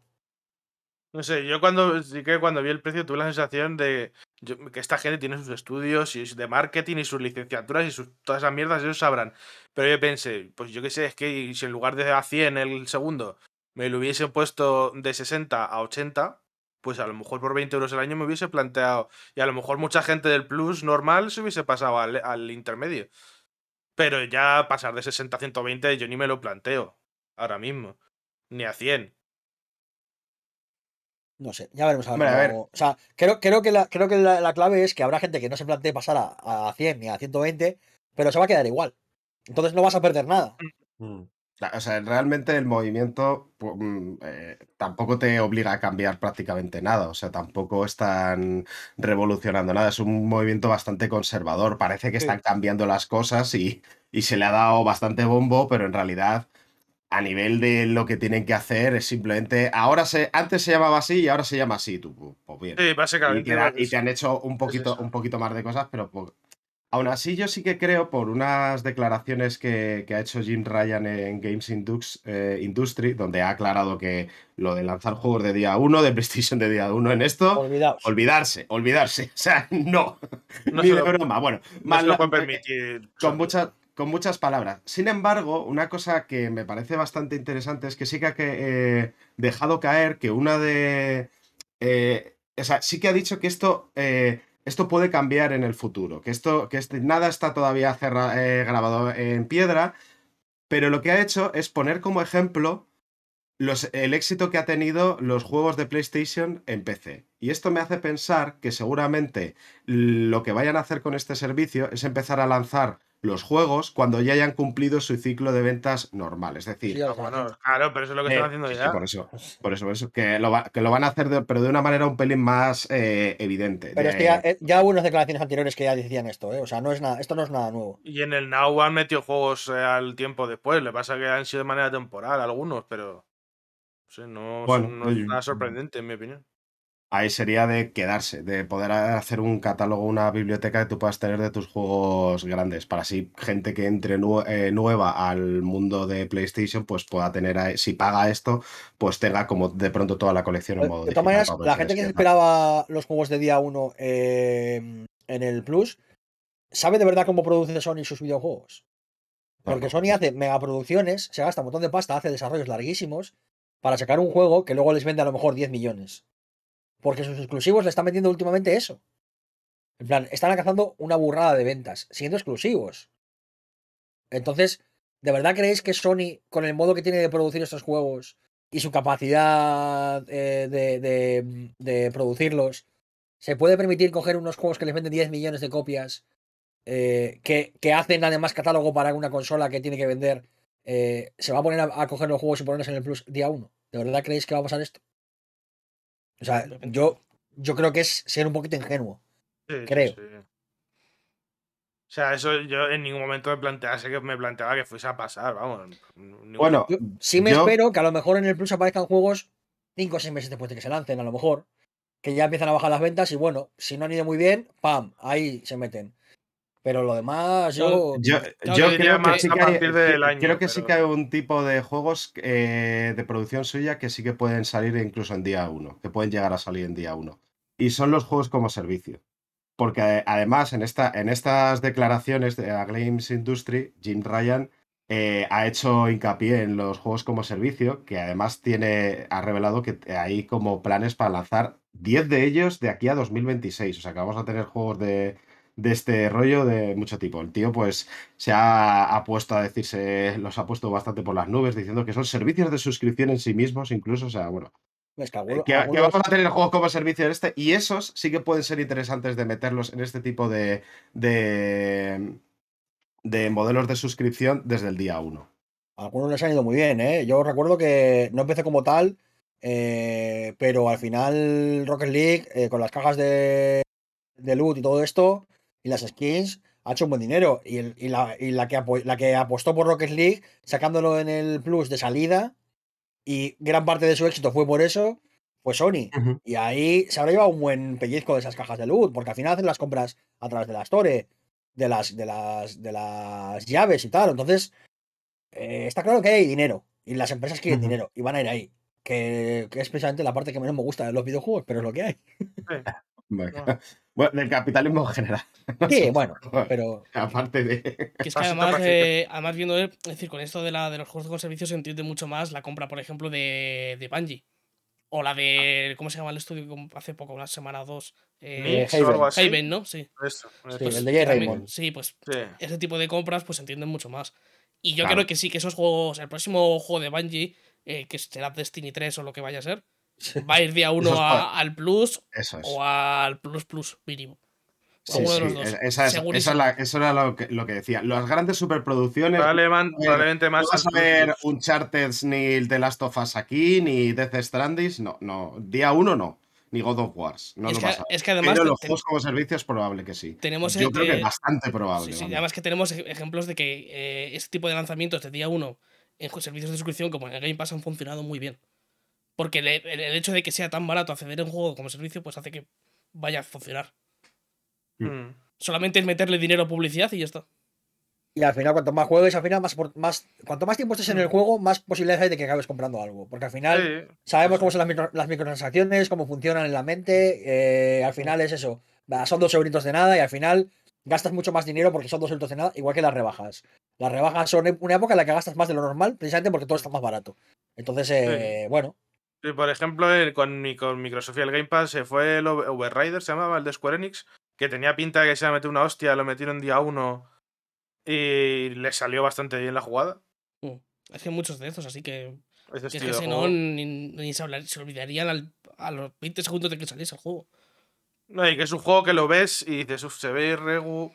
Pues, mm, 60 euros va a ser que no. Pero a lo veremos la mejor. lista de, veremos 10 la lista euritos. de, de juegos. Sí, sí, eso es lo que se está diciendo, que según se acerque junio, viendo la lista de juegos, igual hay gente de, que ahora mismo dice ni de coña, ver la lista de juegos y dices, oye, pues a lo mejor... Ay, la nostalgia. Bueno, sin más.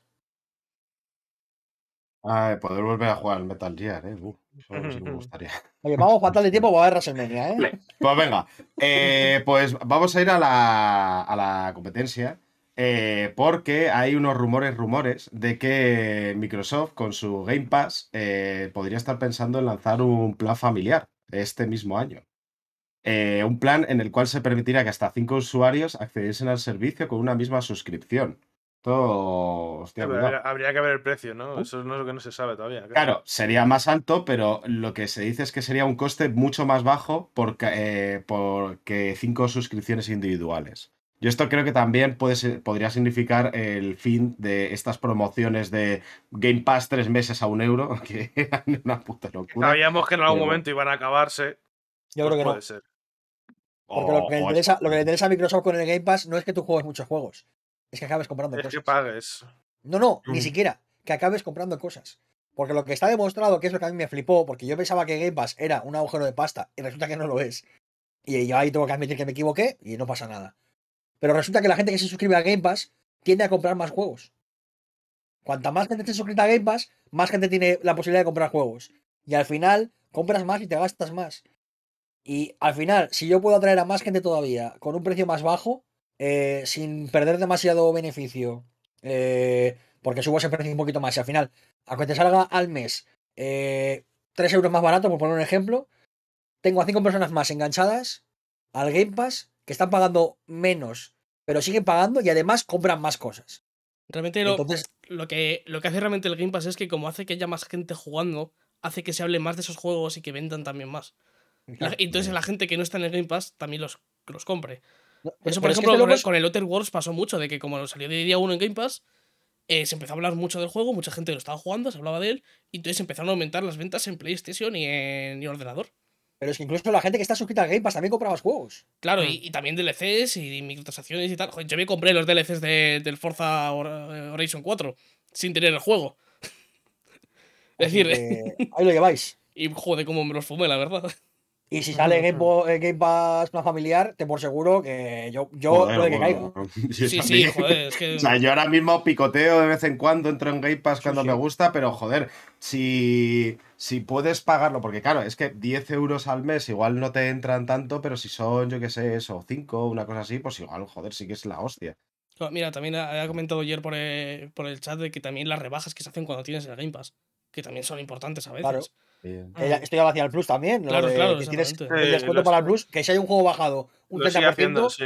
el Plus te lo rebaja un 35% por ser el Plus, por ejemplo, o un 40%. Sí, Esto- ahora, ahora de- con el Plus de vez en cuando hacen las ofertas dobles y si, por ejemplo, si un juego normal, si no tienes el Plus es 35%, si tienes el Plus 70%.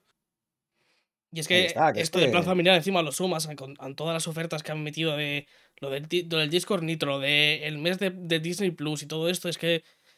Es que, Yo es que ahí es donde veo es que la- el- ahí es donde cuando está- estábamos antes hablando del Plus nuevo, es donde veo la mayor diferencia de valor con el Game Pass, en los, en los el valor añadido. Porque, por ejemplo, PlayStation teniendo Crunchyroll, podría haberlo metido en el Plus perfectamente, en este Spartacus. En algún tier meter el, eh, el Crunchyroll gratis. A mí no me extrañaría que teniendo en cuenta que hicieron una alianza con Discord, los de Sony, que dentro de un tiempo te anuncien que tienes Discord Nitro incluido en el Plus, alguna Por vez así. ejemplo. Cuidado, eh. Cuidado con esas cosas, eh. Ahí es donde PlayStation puede empezar a meter valor a, a las tiers más caras. Pero alcanzar a Game Pass es imposible. No, por- eso, es por- imposible, eso es Por imposible. cuestiones que son al está. final tener el Halo Infinite la- el día 1, tener el Forza Horizon 5, el Motorsport cuando salga, eso nunca lo vas a tener en el PlayStation. Y eso es lo que, en mi opinión, es lo que más valor le da, para mí. Sí, obviamente. Es que puto Phil Spencer, que eh, cerebro la verdad que se tiene, ¿eh? Joder. Lo está haciendo muy bien. Es que, la es que lo es que realmente lo piensas todo, todo lo que ha hecho con el Game Pass y es que es una de. Es que es, lo- es de locos, es una, una No, estrategia, sí, una sí, estrategia joder. de, de, de 10. Es que Remontar lo que remontó, además de. de- Claro, es eso, que Dios, coger el barco a la deriva, eh, reflotarlo, llevarlo a buen puerto y encima eh, saquear bien todo lo que pillas por el camino, es que lo está haciendo muy bien, es que las cosas como son. ¿Que es una mierda persona como el resto de gente que está en los altos mandos Mm. de estas cosas? Sí, pero lo está haciendo muy bien con, con, con la marca Xbox, es que es innegable. Y es que además, es- no, al menos a día de hoy, sigue siendo bueno para el usuario. Es un servicio que está bien para el usuario. Y es que a día de hoy, al menos, Mm. ya dentro de unos años ya veremos, que yo sé el miedo sí. que tengo, pero a día de hoy Es que es no innegable. te, no te puedes, que- no te puedes quejar con el Game Pass. Es que no te puedes, puedes, quejar. puedes, puedes odiar, si por algún motivo eres imbécil y odias Xbox, ni aún así puedes negar que lo que está haciendo Phil Spencer lo está haciendo muy bien. Sí, sí, sí, ahora mismo yo creo que nunca, o sea, yo he escuchado, salvo que sea eso, gente que odia a Xbox, la crítica yo nunca la he visto más hacia el presente, sino al posible futuro que puede implicar sí, sí. el Game Pass.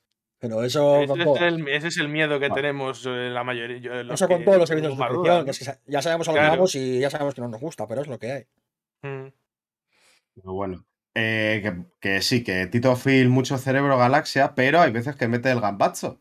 O sea, hay veces que mete el gambazo y. Pero eh, es capaz de un poquito de recoger cable.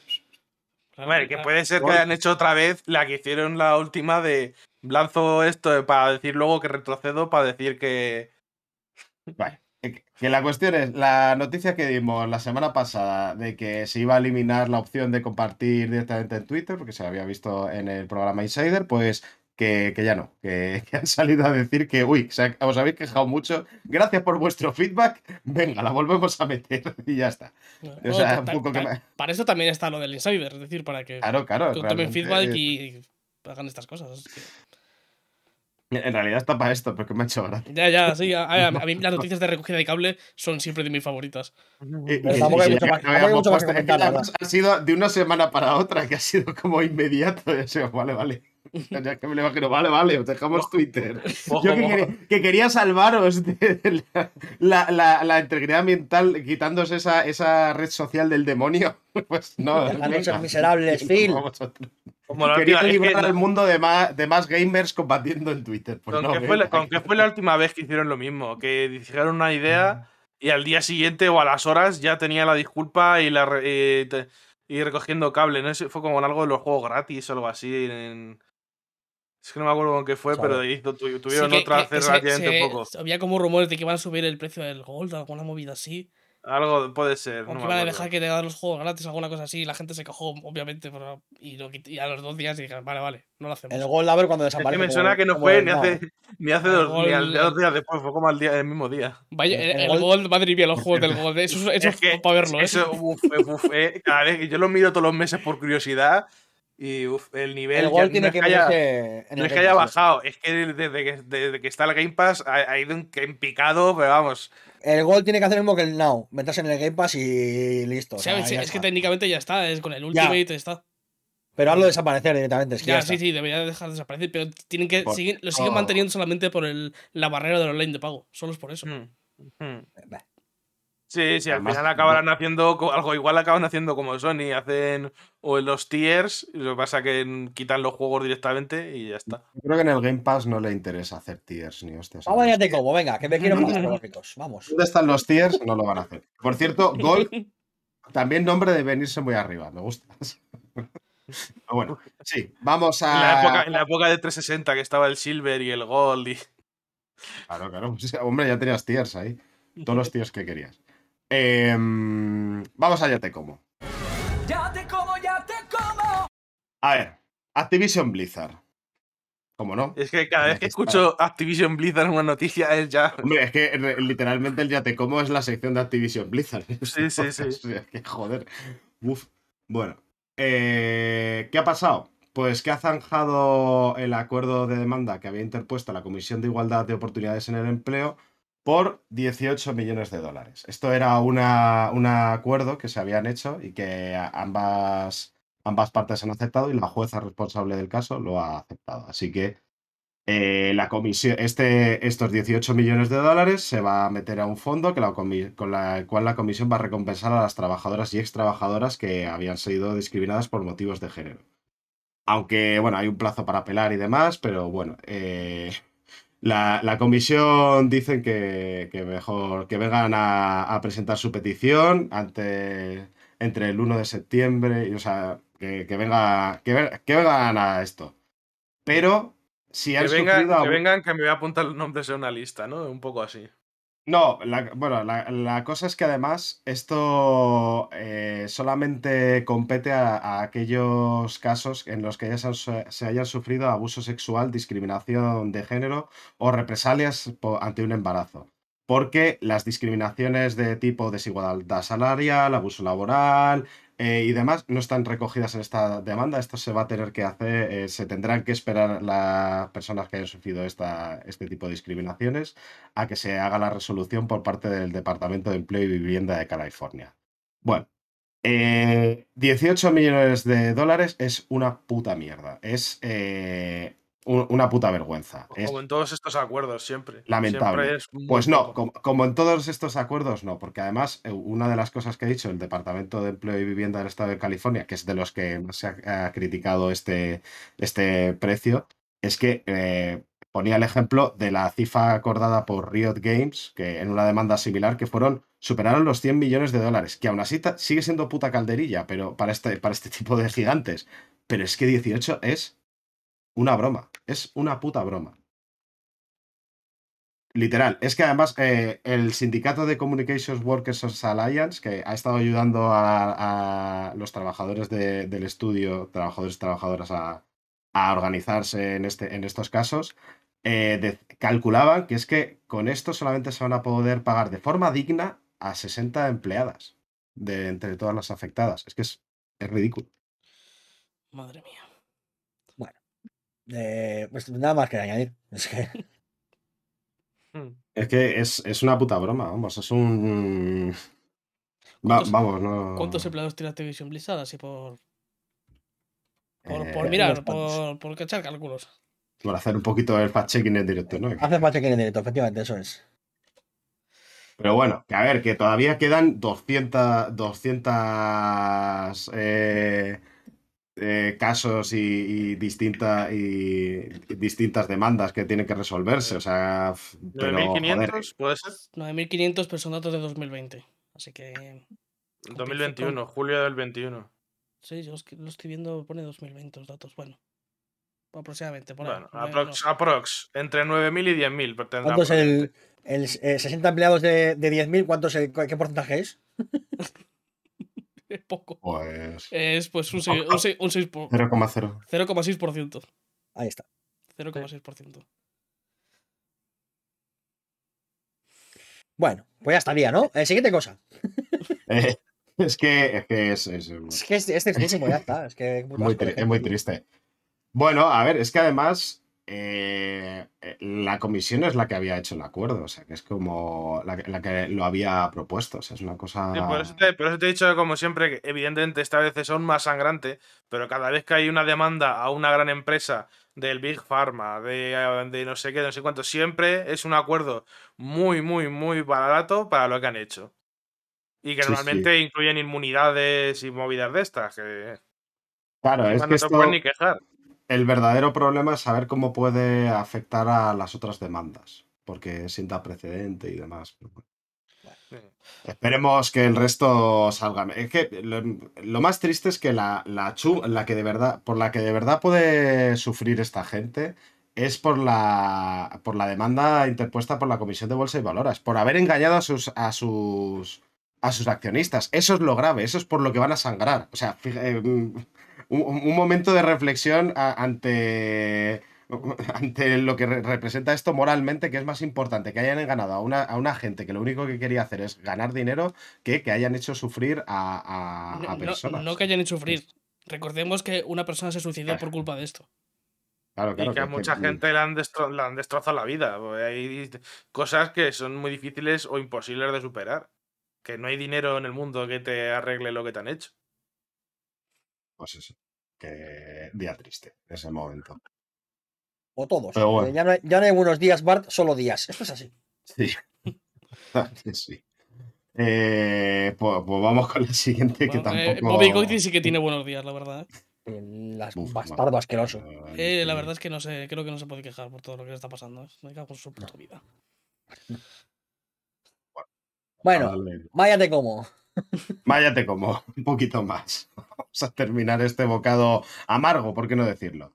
Eh, pues nos vamos a la parte indie de la industria, porque también decíamos la semana pasada, hablábamos del caso de Funómena, los desarrolladores de Watam, eh, y de los casos que, que habían ocurrido ahí de, de abuso laboral, de una, serie de cosas que había hecho la, sobre todo específica, eh, específicamente de la CEO del estudio, Robin Haneke. Eh, pues la cosa es que van a cerrar. Va- van a chapar. Y esto es, eh, según declaraciones que habían hecho, Funómena se encontraba en un proceso de cerrar una ronda de inversión junto antes de la GDC y de hecho habían informado a, lo- a- a- los empleados y empleadas de que si no tenían éxito en conseguir la financiación, se verían forzados en cerrar el estudio. O sea, estaban, estaban bastante jodidos, estaban muy, muy al límite. Eh, y la cosa es que, bueno, aunque en el comunicado oficial no se relaciona el cierre con el videoreportaje que se hizo desde People Game Make Games, que también lo mencionamos, eh, algunos medios dicen que es posible que, que el, el hecho de que esto se, se hiciese público y demás podría afectar a las negociaciones mencionadas en, en este anuncio. Hombre, O sea, en, en este... eh, mucha casualidad sería que no fuese por esto, porque salió justo en el momento y, y está claro que afectaba. O sea, quiero decir, sale de repente que la CEO de tu estudio es una, des- es una desgraciada de la vida que se dedica a, a espiar a, a Peña para luego meterse con ella, a hacer comentarios de mierda, a ser racista, a ser de todo, y resulta que tiene que ir ella a buscar inversores y la ven ahí y dicen, bueno, es que contigo no quiero saber nada. O sea, lógicamente, ¿no? Hola, Adolf Hitler. Sí, quiero hacer negocios con Claro. Bueno, Vale, eso- se nota que era de Activision. cosa- Sí, Claro, pero al final es eso, que al final siempre estamos igual, ya sabemos quién es paga. Que ¿no? además, Paga la la- gente que está trabajando aquí, que al final, pues chapa el estudio, tiene que ir a la mierda. Cuando, cuando Guantán, por ejemplo, es un juego súper curioso, súper bonito, y mira, pues Mm. la gente que, que ha hecho eso, pues ahora está sin empleo. No, Que pero además, aparte, probablemente esto te habla de, de esta persona que. Porque es muy probable que los inversores dijeran, contigo no, si hay otro jefe, a lo mejor sí. Y esta, y esta persona ha dicho, no, no, este es mi estudio, No, aquí si me voy claro, yo. Se, es un poco el rollo de, la, de las grandes personalidades dentro de, de los estudios indie, que, que se, se hace un estudio alrededor de, de una figura. Eso, pues, tiene estas cosas. Porque además es que después de la publicación del vídeo, eh, compañeros de Haneke de la Universidad de California se, eh, se unieron a decir, no, sí, esta persona es así, esto- esta persona actúa así. O sea, no es que, no es que de pronto se haya vuelto loca aquí ni que digan esto, no, de- no, es que ya, ya era de antes, ya venía de, de mucho antes. Esto, Eh, lo, lo jodido de esto es que dentro de la industria esas cosas se saben de sobra. Pero no se puede hablar. es La el gente tema. tiene miedo de perder su trabajo, de no poder conseguir eh, trabajo en, en X estudios, de no poder acceder a X proyectos, porque la gente sabe de sobra y entre, entre ellos se avisan de quiénes son los desgraciados y las desgraciadas, como esta gente, que se dedican a abusar a los trabajadores, que se dedican a menospreciar a la gente, que se dedican a estas mierdas. Se sabe y no se puede saber más por, porque la gente tiene miedo y es normal que tenga miedo. Y Claro, porque, porque los, los cabrones como el Kotick también tendrán su circulito de, uy, eh, ¿este qué tal? No, no, a ese no le contrates que es problemático, que ese Claro. igual te monta un sindicato. Claro. Es que a esa, persona ya no la que- contratan. que luego entre las empresas se producen blacklist de, de empleados que son eh, problemáticos, por así decirlo. O sea, Eh, eh, problemáticos, pedir tus derechos como trabajador. claro, literalmente, es que es eso. Que es, la, que es la cuestión, que eso y ocurre A no ese, solamente en la no industria, se contrates ocurre, que no se deja se ocurre, ocurre en muchos otros lados. O sea, eso. pero, Sí, bueno, sí, pero sí, que aquí se da y es, y es uno de los miedos lógicos de, de esto y de los, yo creo de los más paralizantes. Es, de- es una de las cosas que, que joder, mm, no es broma. O sea, yo creo que eso, el. Uno, uno de, lo- de las cosas que habría que luchar, que tendría que hacerse de esto, es precisamente garantizar la contratación anónima y eliminar las blacklists de una manera tajante, porque es que es, eh, es que es un vamos, es una de las formas de abuso laboral más flagrantes que tenemos en nuestra en general en nuestra sociedad y no, no, no se está atajando y es un problema gordo. Y es que, joder, no te pone una situación de, de- de inferioridad, es otra capa de inferioridad que tú tienes a la, a la hora de ser empleado eh, dentro de una empresa. Es, es grave. Y, este y según qué países se acumulan. Yo que sé, te vas, por ejemplo, el típico, Estados Unidos, donde tu seguro médico depende del trabajador, tú, y ya, y no, ya no solo eso, como en otros sitios, que es el laboral o el tener recursos para pagar el alquiler, tal, no, es que también el seguro médico. También a lo mejor, yo que sé, mil cosas que dependen del contrato. Pues es que la gente, ¿qué va a hacer? Igual si te levantas un poquito la cabeza, te mandan a vivir a la calle. Bueno, y te mete, o sea, te meten más que, más que eso, es que es eso, que te ves en un problema de tu vida se ha acabado. Claro. Muy grave. Pero bueno. Pues hasta aquí. Hasta aquí las noticias de hoy. Vamos a poner un poquito de música y volvemos para hablar de la bolita rosa, a ver si no- nos da un poquito, nos devuelve un poco las ganas de vivir el Kirby, que es que, vaya, vaya domingo. Pero bueno, pues eso, vamos a poner un poquito de música y volvemos con el Kirbo.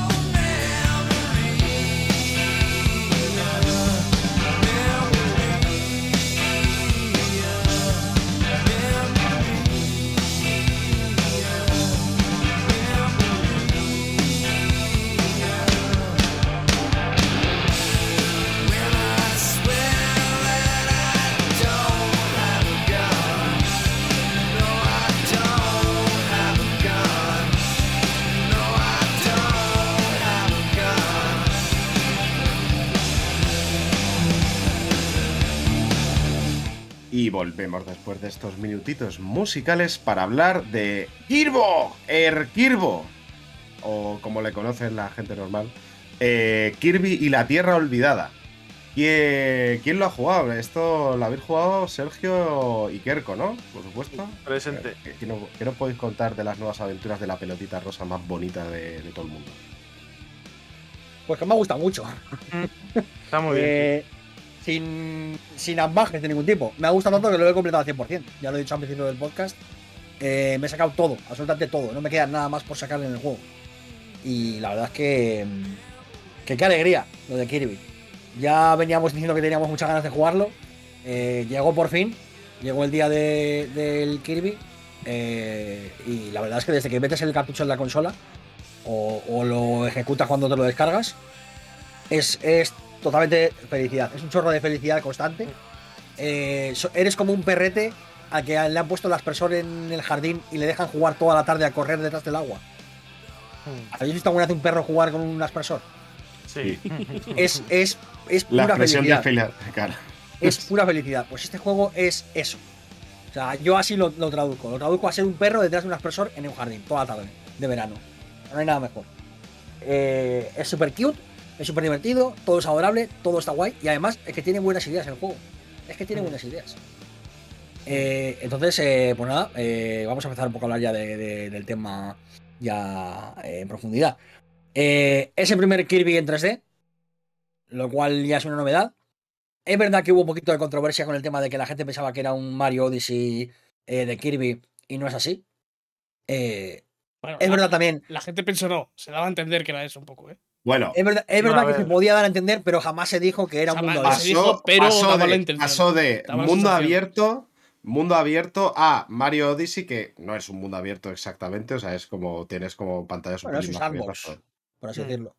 Sí. Bueno, pero tienes, sus, tu- tienes tus mundos y tus pantallas que, que Sí. son más abiertas, evidentemente, pero como que esto, o sea, se pasó de ser el The Last of Kirby, me acuerdo, pero mundo abierto, o sea, es que ha habido, ha habido muchas cosas, muchas imaginerías con, este es el problema de Nintendo, volvemos a lo mismo, que es que no comunican bien qué es lo que están haciendo, joder. Pero no, sé hasta qué punto, la- no sé hasta qué punto es problema de Nintendo o de que la gente se viene muy arriba. Las dos cosas. Porque la cosa es, la gente no va a cambiar y Nintendo, y Nintendo debería de saberlo. Y al final tendría que hacer su campaña de marketing alrededor de ello. Pero bueno, Bueno, da igual. el caso es que no deja de ser un feliz accidente, digamos, porque tampoco ha trascendido mucho más. Sí que es verdad que la estructura de Kirby es mucho más clásica, mucho más de pantalla eh, en cada mundo, ¿no? Tienes un selector de. ¿Sabes? Un poco rollo el, el Galaxy en ese sentido, ¿no? De ir, ir eligiendo en un mapeado, ir eligiendo los, los lo- las em, pantallas. Y luego la pantalla sí que es un poquito más pues clásica en ese sentido, aunque es 3D, más lineal, aunque siempre hay secretitos y cosas. Y de hecho el juego está pensado para que cada vez que, mm, que vas a una pantalla no saques absolutamente todo. Sí que en los primeros niveles es muy sencillo sacar todos los secretos y todos los objetivos, pero cuando vas avanzando cada vez es más complicado sacarlo todo a la primera. Entonces, en cada mundo, en cada, en cada pantalla tienes cinco objetivos. eh, que son completar el nivel y conseguir todos los Waddle Dees. Que al final el juego eh, va de esto. Va de mm, eh, que Kirby tiene que ayudar a recuperar a todos los Waddle Dees que han sido secuestrados. Eh, y hay además tres objetivos ocultos más en cada, en cada pantalla. Mm. Estos objetivos ocultos o lo vas encontrando por el camino, porque de repente completas una parte de eso, o lo completas sin querer. Y si no, el juego además tiene la, la amabilidad de cuando completas un nivel, mostrarte uno de ellos. Uno de esos eh, eh, objetivos secretos, para que tú tengas algo que hacer ya automáticamente al volver. No vuelvas a la pantalla perdido, digamos. Mm. Entonces, el juego eh, siempre está siendo muy amable en ese sentido para ayudarte a completar todo, para ayudarte a ver los secretos. Todo el diseño de niveles está, está muy bien pensado para que sea relativamente fácil decir, uy, por ahí parece que hay algo. Uy, en esta esquina a ver qué pasa. Además, como la cámara es fija, em, sí que algunos secretos se puede están- mover un poquito, pero casi prácticamente nada. es fija. Es Por mucho que pueda pivotar un poquito, es fija. es O fija. sea, que, no, que no nos engañen. Sí, sí, sí. Es, es que Em, la- el ángulo de giro que es a 5 grados, a lo mejor. Nada, eh, eh, no es nada. eh, es, es- un tilteo que otra cosa. Entonces, eh, sí que juega muchas veces con eso, aunque es verdad que alguna vez algún secreto que otro está, está oculto con ganas. Sí. Eh, Está oculto con ganitas de decir, uy, telita, ¿no? Em, Hmm. Pero en general, muchas veces hace muchos juegos con la, con la, con la perspectiva, hacia dónde estás mirando y tal, y te da esas pistitas que si vas un poquito atento, es re- relativamente sencillo darte cuenta de por dónde puede haber un secreto o un camino Sí. oculto. Según vas jugando, juego- además, empiezas a ver pistas más, Sí. más fácilmente o a intuir, pues, uy, esto puede que, que por el tiro de cámara da la sensación de que es posible que pueda ir hacia arriba por aquí, o que hay una escalera escondida por este lado, o ves a lo mejor unas cajas y dices, uy, voy a romperlas a ver si hay algo detrás. Eh, según vas avanzando, vas pi- pillando un poquito eh, las- los sistemas para ocultar cosas, ¿no? Sí, es, es un juego que en general eh, su diseño de niveles eh, es eh, divertido. En plan, es divertido recorrer los mundillos. em, y además te va enseñando poco a poco, pues eso, pues lo típico, pues eh, dónde pueden estar los secretos, como, como decía Sergio, ¿no? Y, y es verdad que hay niveles muy guays. Hay niveles muy, muy guays que están muy chulos. y básicamente el objetivo es un poco como un poco como los Mario de siempre, ¿no? De tener X estrellas para llegar al boss, al boss final del mundo, derrotar al boss y ir a otra fase, ¿no? Es muy, es muy Eh, generoso también con eso, ¿eh? Sí, es, o sea, lo normal es que la primera vez que llegues a la pantalla del boss ya tengas todos los Waddle Dees que necesitas. El Sí, juego sí. tiene dos modos de dificultad. eh, uno que es la dificultad alta y otro que es la baja, digamos. Pero la dificultad alta no es en general muy complicada. Si estás No. acostumbrado a jugar a videojuegos, si estás acostumbrada a pasarte videojuegos eh, pues de, de este corte, digamos, la dificultad no, no es muy allá. Yo creo que he muerto eh, una o dos veces en total. Y el juego no te castiga mucho tampoco. O sea, morir es perder 50 monedas. O sea, es absurdo, no. Eh, 100, son 100. 100 o 50, no sé, bueno, Sí, sin sí. más. Una, pero una que-. Pero yo, por ejemplo, morí creo que solo dos o tres veces también. Y en la última batalla con el último jefe, que es el, el pico de dificultad que tiene el juego, Sí. el único.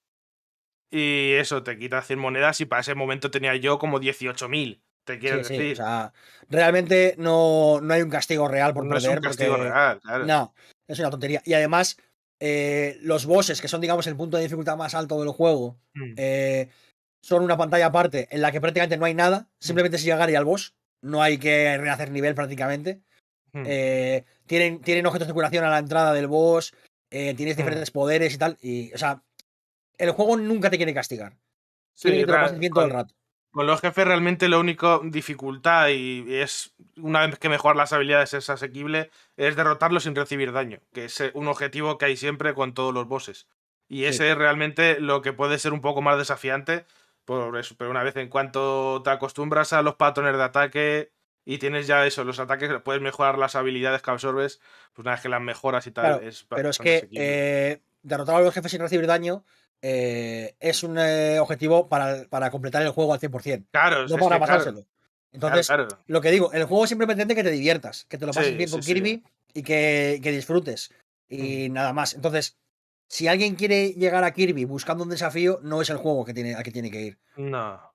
Es un juego que es un disfrutón, que es para, más para sorprendente con lo que hace Kirby, para disfrutar de la, del ingenio, de las habilidades, de los mapas, de tal. Mm. Más para eso que otra cosa. Y a mí me parece perfecto. Me parece que está Sí. genial. No creo que tenga que ser más difícil. Creo que está bien No. como está. Está bien. Es que no todos los juegos tienen que ser difíciles. No, no, no. eh, y eso, y ya te digo que En además sí que, función tienes, de lo que buscas, vas a un tipo de juego o a otro. Ya está. sí que tienes un boss final que te exige un poquito más, pero que te lo puedes pasar un poco a la fuerza bruta incluso. O sea, todos los, todos los bosses están un poco Sí, sí. para que los puedas un poco atravesar a fuerza bruta sin ser el que mejor esquiva del mundo con Kirby, ni el que mejor aprovecha las oportunidades de ataque. ta- No, realmente no, no va Y, ahí. y- y a, ver, y a mí me, a lo mejor me entró un poco más difícil porque estás acostumbrado a, a- a trabajar, o yo por lo menos los bosses los trabajaba de, con los poderes y en el último es más fácil eh, con, con las estrellas. Ya está. Bueno. Es la única esta, pe- pero en cuanto le pillas el truco, si ya se te está trabajando con, de- con las estrellas de los bosses, pues es que te lo pasas. No es fácil, pero sí que es más difícil que el juego va en medio. Pero vamos, mm, tampoco requiere una habilidad impresionante pasarse Nada. el Kirby. Eh, la gente que nunca ha jugado a videojuegos o que no suele jugar, eh, se va a encontrar un juego que, que es accesible en ese sentido, que, que puede que te cueste igual un poco porque nunca has jugado a videojuegos y tal, Mm. pero que no te va a castigar nada, que es muy Mm. amable y es muy Sí, en, en el- en- Discord de Kerk hemos tenido el caso de Amomoke, que no es una, que no es- ha jugado muchos juegos y este lo pilló con ganas. Y va contando en el Discord, uy, pues uy, este nivel ha estado guay, me ha costado un poquillo tal. Pero bueno, ha estado muy divertido. Me está... Es un juego que aunque no hayas jugado prácticamente nunca, que no seas un jugador habitual, te lo puedes pasar sin ningún Sí. mucho problema. Pero una pregunta. em, ¿Hay de este tipo de diseño Nintendo que en el cual pasar el nivel es fácil, es muy fácil, pero luego los retos van eh, requiriendo más y más dificultad? O sea, que la manera de, de meter la dificultad es dentro de los niveles o de los retos y demás. eh, No. ¿Hay algo de ese diseño o O sea, es... sí, sí que hay, eh, sí que está pensado para que tú revisites todos los niveles, porque como digo, cuando pasas sobre todo el, el primer mundo, que es un poquito más introductorio, Sí. y vas yendo hacia adelante, eh, es más complicado sacar toda la primera. Porque siempre hay algún secreto que es un poquito más complicado o que requiere estar muy ojo a visor y se te, te lo saltas. Pero no son realmente eh, desafíos. No son eh, difíciles. no, no. No, Suelen va. ser en plan, encuentra X a la secreta, Sí. eh, haz esto X veces y a lo mejor son un objeto que hay 4, 3, 4, 5 en el nivel y lo tienes que romper o lo tienes que tal. O, o y, muchas hay, veces. y hay uno que está un pelín escondido, pero sí, de no hecho, suele ser una cosa muy difícil de... El juego es tan amable que normalmente cuando, los, cuando, matas a un enemigo, ese enemigo desaparece. Pero si te hace falta un poder para No hace falta vuelve a aparecer. Sí, Claro, me he dado si cuenta te- si te hace falta un poder, por ejemplo, el martillo, para darle un golpe a una cosa, hay un enemigo con un martillo cerca y ese enemigo reaparece si, Mm. si lo matas. Para que Es no te quedes una, bloqueado. pista, es una pista muy importante siempre, Claro. claro. Entonces, es un juego muy amable. Entonces, bueno, vamos a hablar de lo que va Kirby. Kirby va de que Kirby aparece en una línea temporal, se va a otro mundo, por lo tanto, esto es otra vez un Isekai. y tiene que ayudar a los Wild Disc porque los ha secuestrado una peña. Detrás de esto hay un plot twist que ya lo veréis Es si que- jugáis el es juego. que, claro, este año va a ser el, el año de los Isekais, Sí. del mismo modo que el pasado fue el de los buques temporales. O sea, la- como que la industria Mm. empieza a ser temática de pronto. Sí, sí. Este año es el año de los Isekai. Esto hay que hablarlo, ¿eh? Este, este es un, este es un debate a ver. A ver. Nah, es más una, una tontería, pero bueno. Y el poder de Kirby básicamente es el de absorber cosas. Y Mm. cuando absorbe una cosa, adquiere sus, sus propiedades. Entonces, básicamente, el juego es un plataformillas en el que le añades eh, la gracia de ir absorbiendo cosas y probando a ver qué pasa, ¿no? Mm. Desde poderes diferentes como tener una espada, un chakram, eh, lanzar hielo, fuego. Hay miles, hay un montón, o sea, no, miles no, me, entendéis. Hay una variedad bastante grande de poderes. Sí, yo Eh, creo que que- igual serán igual 15, 20, habrá. No, son. Espérate. eh, sí, pues igual son como. Mm, 15 por ahí. Sí, puede ser. Puede ser que sean 15 o así. Y además, sí. eh, se evolucionan, se pueden evolucionar Mm. y tienen, o sea, y como que mejoran y tienen diferentes ataques y tal. Entonces, hay una variedad bastante grande como para que tú puedas encontrarte a gusto Mm. jugando con uno o dos poderes diferentes sin problemas. Eh, y además, en este Kirby tenemos eh, lo que ya vimos en el tráiler y se pudo jugar en la demo, la capacidad de absorber ciertos objetos del escenario que nos dan además propiedades extras, como por ejemplo el coche. Y cuando sonamos el coche, eh, nos convertimos en Kirby y vamos a- acelerando, eh, cantando gas, gas, gas, eh, con este pon de Gas Tonight, derrapando por el mapa. Em, hay eh, eso nos vende el juego. eh, em, tenéis un serio problema. Creo yo, ¿eh? O sea, si esa descripción nos vende el juego, No, yo no, no. iría a buscar ayuda. No. No, Hay y, vari- y- y no solo eso, si os ha gustado lo del coche, jugaros el juego porque la- solo la escena mi final, después de matar al último jefe, merece mucho la pena y es muy divertida. No voy a decir nada, pero la- el momento final del, del boss final es, es- es increíble. Es Es muy guay. yo terminé el juego, me levanté y aplaudí en mi casa yo solo. No lo digo más. Esto no, esto no es broma, ¿eh? No estoy sí, sí, yo exagerando. estaba, yo estaba en plan, ¿pero qué está pasando aquí? ¿Qué está pasando? Se están viendo muy Yo arriba. me pasé el juego, llegué a, eh, a, a los segundos créditos, digamos, porque luego hablaremos de que, lo que tiene de endgame, digamos. Yo llegué al final del todo aplaudiendo así. O sea, este juego es para aplaudir, de verdad. Te levantas y aplaudes. Em, el caso es que, bueno, tienes diferentes objetos en el mapa con los que puedes interactuar y es, es que es muy gracioso solamente ver a Kirby comerse cosas. Es que es súper divertido. Y es, es un juego que todo el rato te están lanzando cositas para que sonrías, para que te lo pases bien, para que todo sea cute y sea guay. Y, y- y es que me parece un juego súper guay para, por ejemplo, eh, padres y madres eh, jugar con sus hijas. Mm. Me Y parece además que es se un juego puede, se perfecto. puede jugar con dos personas a la vez también. Claro. Y creo que es un juego perfecto para que mm, chiquillos y chiquillas empiecen a meterse a, los videojuegos. O sea, creo que eso, pues, chiquillos de 7 años, 8 años, así que están empezando a jugar a cositas.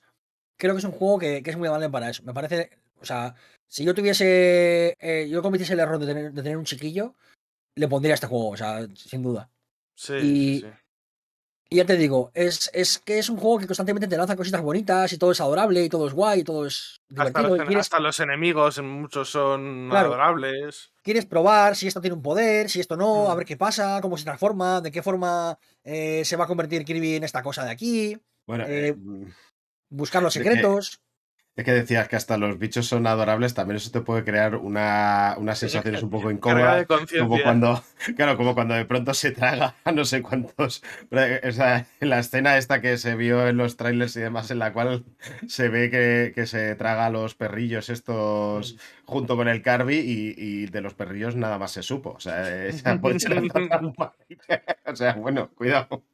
Pero sí, sí. Los wowfish estos, así. Oh, hostia, el Eh, mejor nombre, claro, no es sabía que- yo eso. Wowfish. Sí, Me encanta. es que nombre el juego tiene más eh, un montón de, Wow. de chorraditas, em, porque aparte de los niveles y de los secretos y tal, cuando, re- cuando rescatas los Waddle Dees, la aldea Waddle Dee va creciendo y aparecen nuevas construcciones y nuevas cosas con las que puedes interactuar. Em, y hay cosas que, bueno, pues eh, ya veréis, pero hay cositas. Y además consigues también los típicos eh, huevitos dentro de los huevos Kinder que te venía con la figura. Pues esto, pero de miniaturas de Kirby. Hay un montón para coleccionar. Creo que hay, hay más, de, más de 200, creo que son. Y simplemente van tocándote aleatoriamente cuando consigues estos huevitos por los niveles.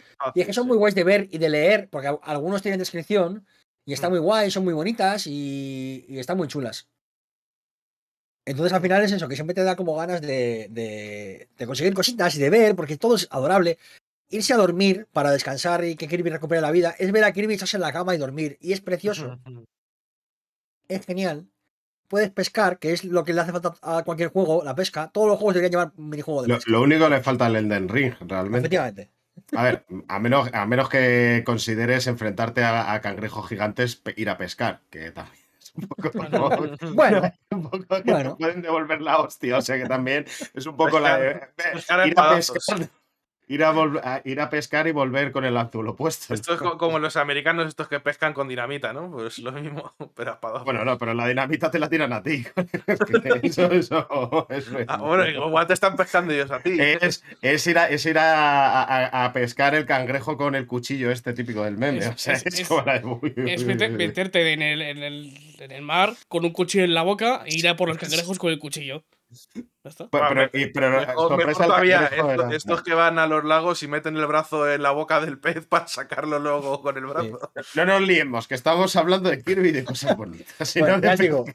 En cuanto, en cuanto al sonido, tío, o sea, yo tengo la, me- la melodía de Kirby, la tengo en la cabeza metida. eh, todo, todo está guay, tiene, tiene temazos, algunos temazos están muy chulos. Mm. Y el juego en general eh, es sencillo de combatir porque tiene 4 o 5 combos. En realidad tiene el típico combo de atacar normal, atacar en salto eh, y, y poco más. Tiene poquitas cosas. Sí, si Luego- los controles es saltar, a- a- absorber y flotar del Kirby básico. Y luego cuando absorbes, pues tiene, normalmente el atacar o el absorber se convierte eh, en el ataque de esa habilidad. Ya está. Sí, pero luego hay ataques en, en- cuando vas, estás, estás en altura, hay ataques especiales para los, para los Sí, sí, poderes y tal. la que absorbas, tienen habilidades especiales. Y lo que hay es una esquiva como la de bayoneta. Mm. Uh, Cuando uh, esquivas en el momento adecuado, Hay tiempo tienes, bruja. tienes tiempo bruja. Hostias. ¿Me estás diciendo que confirmado Kirby Neta, que esto es el, el Bayonetta 3? De pre- Y creedme que es muy útil esa esquiva.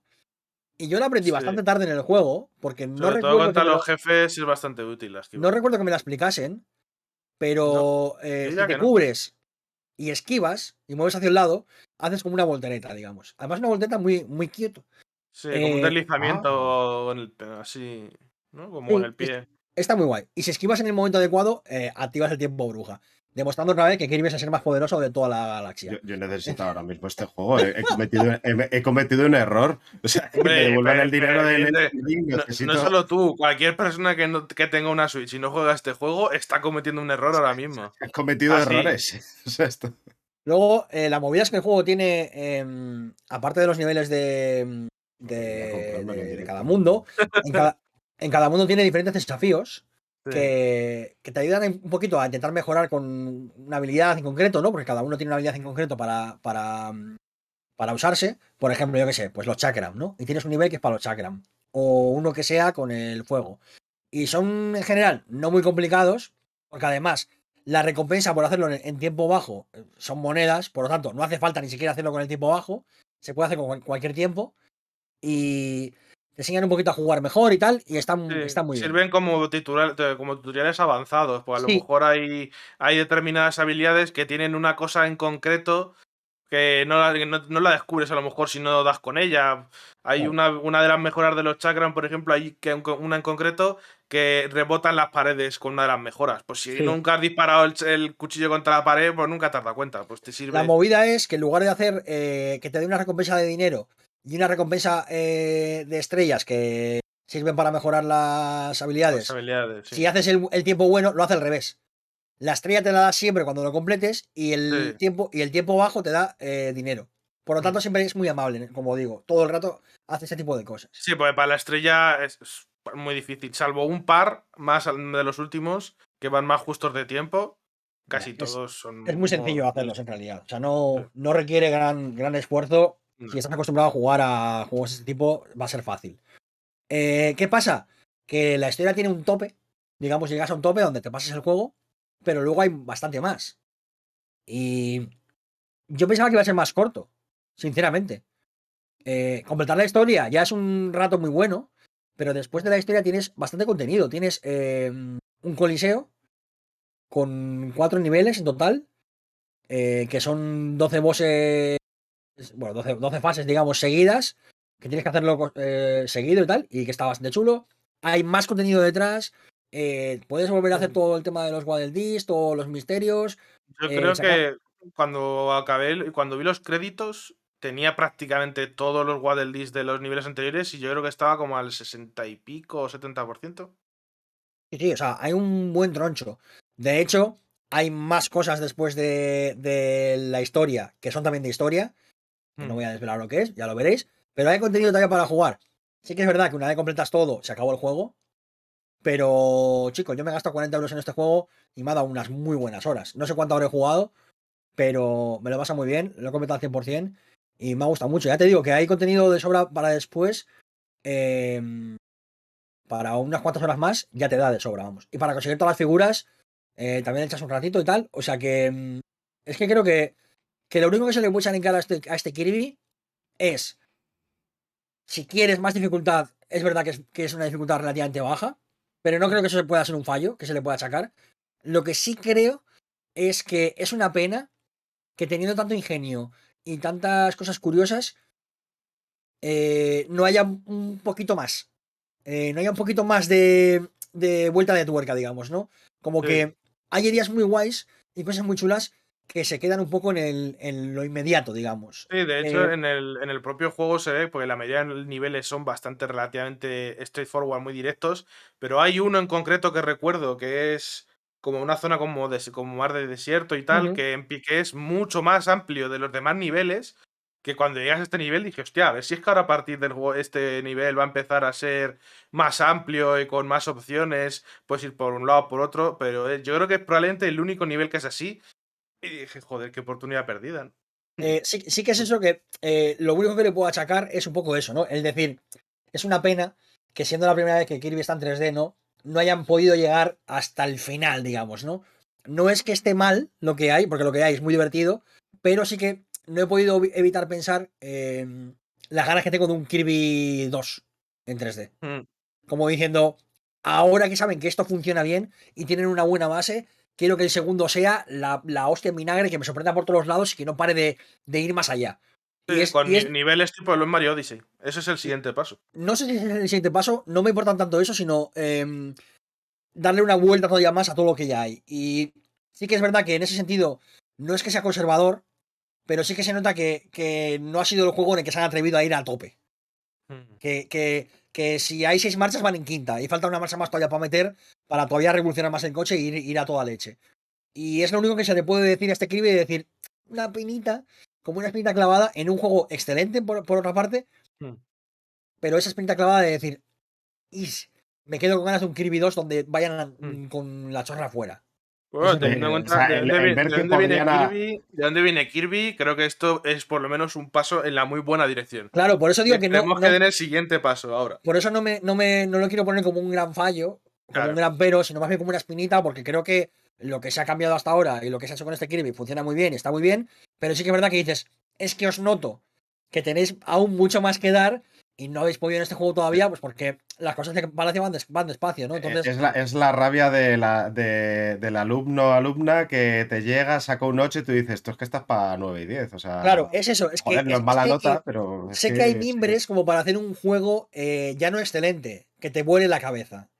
Están esos mimbres ahí, se notan. Y hay ganas y hay ideas. Entonces, la única pena que me da es que no haya sido este, que haya que esperar un poquito más eh, para que llegue un nuevo Kirby que sí que sea capaz de, de, de atravesar ese techo, digamos, con el, con, el, con el puño hacia arriba, ¿no? O con el Kirby eh, cabeza de martillo, yo qué sé. Y ese, ese pequeño extra, ¿no? Ese, ese, ese punch final que le, que le aupe, digamos, ya a ser eh, un, un juego indispensable en ese sentido, ¿no? Mm. Este Kirby está muy bien. eh, yo os recomiendo que lo compréis. Este, es que está muy chulo. Y sin duda es el gran regreso de Kirby. Y espero que sirva para que, mm, para que venda mucho y, y Kirby vuelva a estar en la, en la primera plana porque es que es, es que es, que es muy adorable. Es que, es, que mola mucho Kirby. Mm. Y ya está. Sí. Si no, se ve, si no se ha vendido el juego con esto, yo me voy del podcast para siempre ya. Hombre, que, que, eh, para los que estén oyendo, es que Kerk se ha puesto la carátula desde casi el principio del programa ahí y ahí se ha quedado. O sea, para. Sí, sí. Es que me ha gustado mucho. Ya os digo que, que me lo he hecho del tirón al 100%. O sea, me ha gustado muchísimo. Yo quiero más Kirby's, de verdad. Quiero más Kirby's en mi vida. Mm. Quiero, Y- quiero eh, más Elden Rings y más Kirby's. Quiero todo. Lo Kirby quiero bonito. todo, papi. claro. yo, yo el de Ring no, con Kirby me vale. Bueno, tú porque eres un desgraciado. Pero yo quiero los dos. Ay, Y ya pues, pues nada, con este mensaje, ¿ves? Yo, yo lo he prometido. Esto ha sido un descenso a los infiernos para que nos sacase el bueno de Kirby de ahí, de ese pozo de desesperación que es la industria. de Kirby se pone a flotar y te saca de donde haga falta. Esa es la- esa- eso es lo bonito. Esa es la imagen con, las que, con la Por que tenemos que quedarnos. hay pocas cosas que me curen más la depresión que Kirby en flotador por el agua. Uf, muy guay, sí, mola mucho. Menos pastillas y más, y más Kirby's. Eso es. Y no es, Bueno, y no es el Kirby. eh. dependiendo vas de las pastillas que te tomas, ves Kirby's, pero no, Sí, no con, con el. Kirby, el Kirby que lanza bombas, las bombas también van flotando en, en Sí, sí. flotador. Es que es súper adorable, tío. Es que lo mejor. Ay, pues eso. Eh, pues nada, sé que hasta aquí el programa de hoy. Eh, muchas gracias a la gente del directo que nos ha estado viendo. Eh, Menos, en menos de dos horas, ¿eh? De locos. Menos de dos horas. Menos de dos horas. En la vida ah, ha pasado, ¿eh? joder, Espérate que todavía estoy a tiempo de meter una canción de 30 minutos al final. Una de Dream Theater de estas, ¿no? Claro, claro. eh, Para no perder, para no perder. para no perder las costumbres. Claro, claro. Uy, uy. Bueno, eh, que estaba despidiendo esto y, y no se puede. Que, a ver, que muchas gracias a la gente que ha estado aquí en el directo. Un besito muy fuerte a Pelusa y Giorgio, que no han podido estar aquí. Muchísimas gracias a Kerk, Raúl y Sergio por estar aquí, como siempre, diciéndonos cosas bonitas, intentando soportar lo que son los domingos eh, y la actualidad de la industria, que viene como viene. Eh, y nada, muchas gracias a que nos estéis escuchando y hasta el próximo programa. Adiós. Adiós.